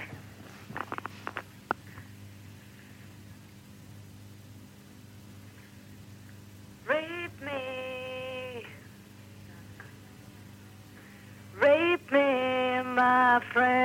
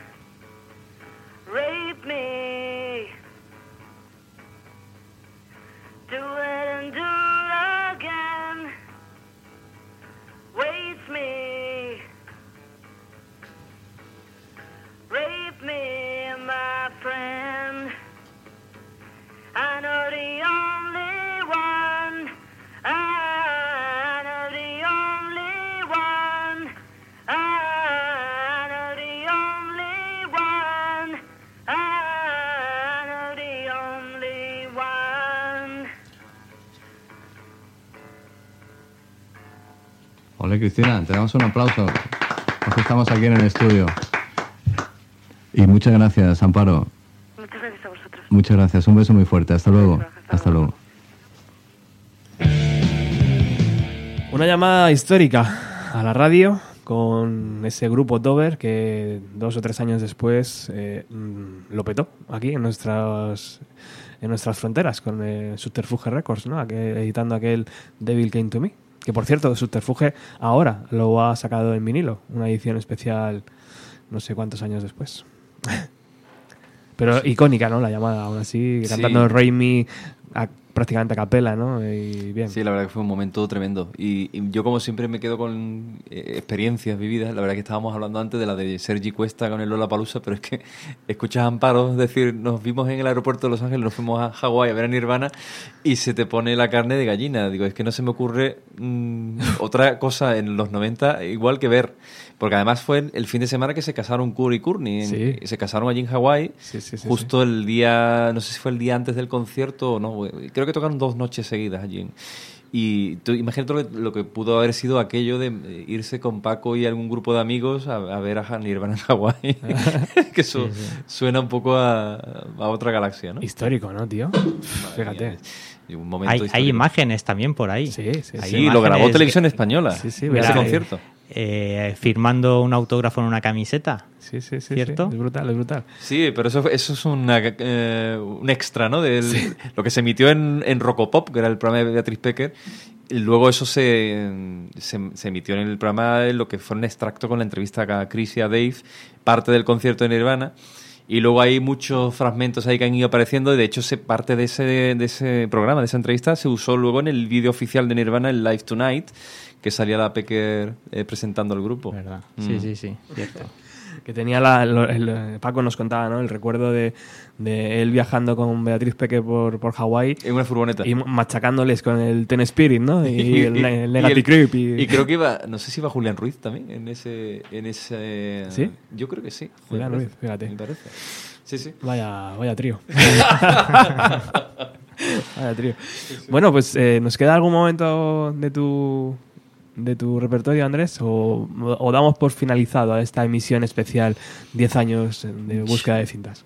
Yo creo que podríamos estar aquí hasta mañana Sí. poniendo cintas y Sí, sí. recordando cosas. No sé, es que. Es una a ver, yo he seleccionado algunos de los momentos más míticos, ¿no? Pero podía- hay cualquier cinta que cojas y la, y la pongas te, te recuerda a, cual- a cualquier eh, experiencia que. No sé, que en aquella época lo vivías todo como algo mítico, ¿no? Eh, son quizás los momentos más recordados del programa, pero sí, yo he seleccionado unos cuantos, pero no sé, lo que tú digas, si, si quieres, pues paramos aquí. Yo creo que nos vamos a despedir y vamos a utilizar la emisión especial que hizo Radio 3 en agosto de 1998 del Festival de Reading. Eh, es una emisión especial porque mm, Paco ya estaba dirigiendo eh, Radio 3 en ese momento. Quitó o intentó quitar, no sé si al final lo consiguió, yo creo que sí, que lo consiguió, aquellos cursos de la universidad a distancia que eran infumables los fines de semana, creo que eran, que sintonizabas Radio 3 y... Yo, yo creo que todos los días había media hora, ¿Sí? de lunes a viernes, un- una hora no sé cu- cuál que tenías que apagar la radio porque sí. te quedas dormido. ¿eh? Era como en la eh, hay que ponerlo en alguna emisora. ¿En cuál? ¿Radio 1? No, hombre, Radio 1 no.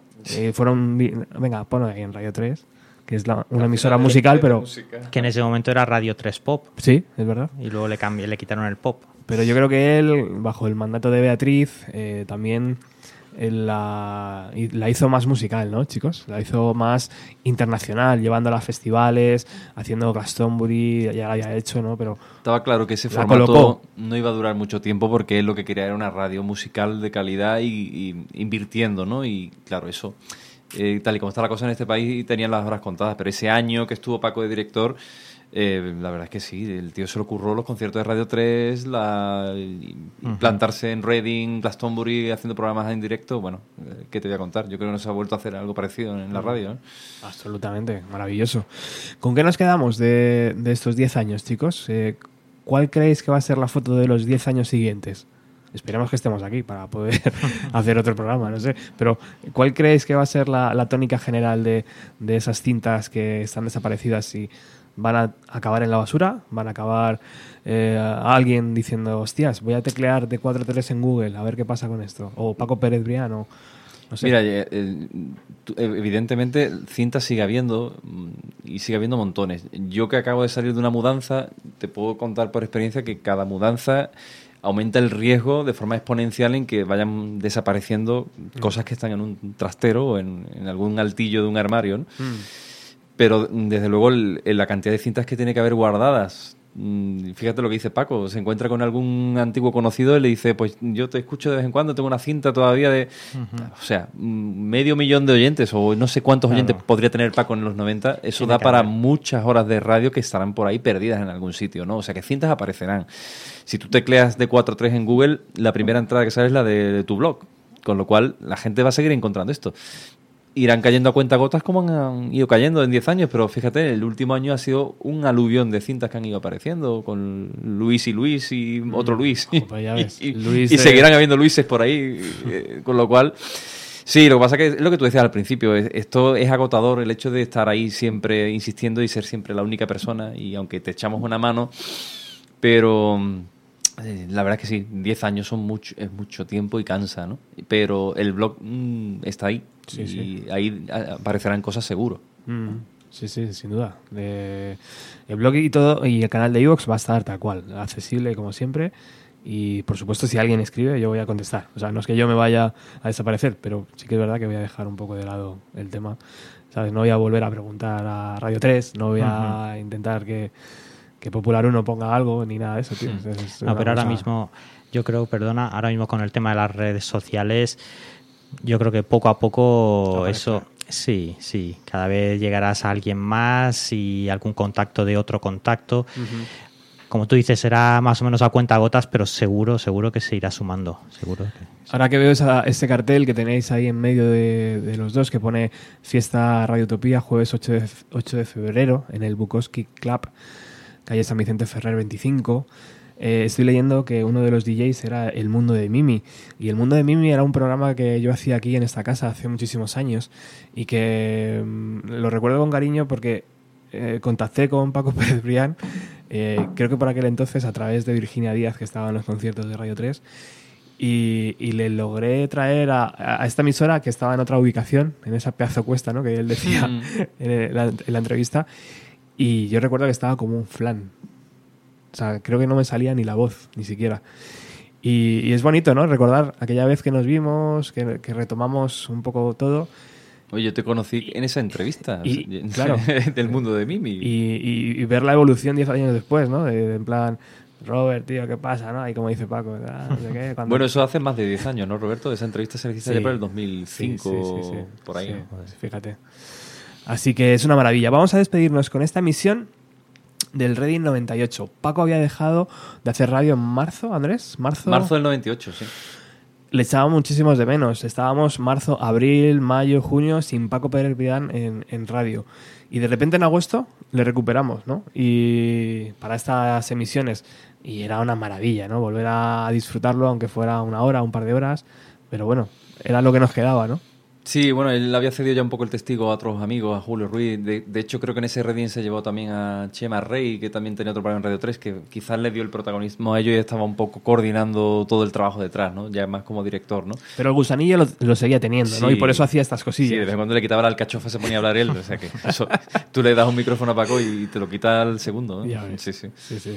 Así que nos vamos a despedir con esta, con esta, con este audio eh, de- del 30 de agosto de 1998. Jesús, muchísimas gracias, tío, por, por venir desde Cartagena, por hacer la gran travesía y por seguir apoyando eh, la música. Un auténtico placer, muchas gracias a ti y seguiremos en contacto con los nuevos proyectos que, que saldrán adelante, sin duda. El otro día escribiste algo precioso cuando iniciamos la temporada en, en tu página de la Gran Travesía. Te lo, te lo agradezco de verdad. Andrés, muchísimas gracias una vez más por estar aquí en esta casa que sé que te encanta, además. eh, que creo que es la emisora preferida tuya. Mi emisora, tío. Es tuya. Solo tienes que decirme vente y ya estoy aquí. Con la pantera rosa y su guitarra ahí. Pantera Rosa del Anticaraoke, ya es la pantera del Anticaraoke. Seguiremos haciendo radio. Sí, sí, la radio no, no, no debe acabar. es- esto nos mantiene vivos. Bueno, y a todos vosotros muchísimas gracias por contactar, eh, por contactar con, con Bienvenida a los 90 y por, y por enviarme esos audios, esas cintas a lo largo de estos 10 años. Escuchamos a Paco en el especial Reading 1998. guitarrista español escuchando lo que le dé un toque a Dragstore, ¿eh? Cuarteto quintet. Quintet.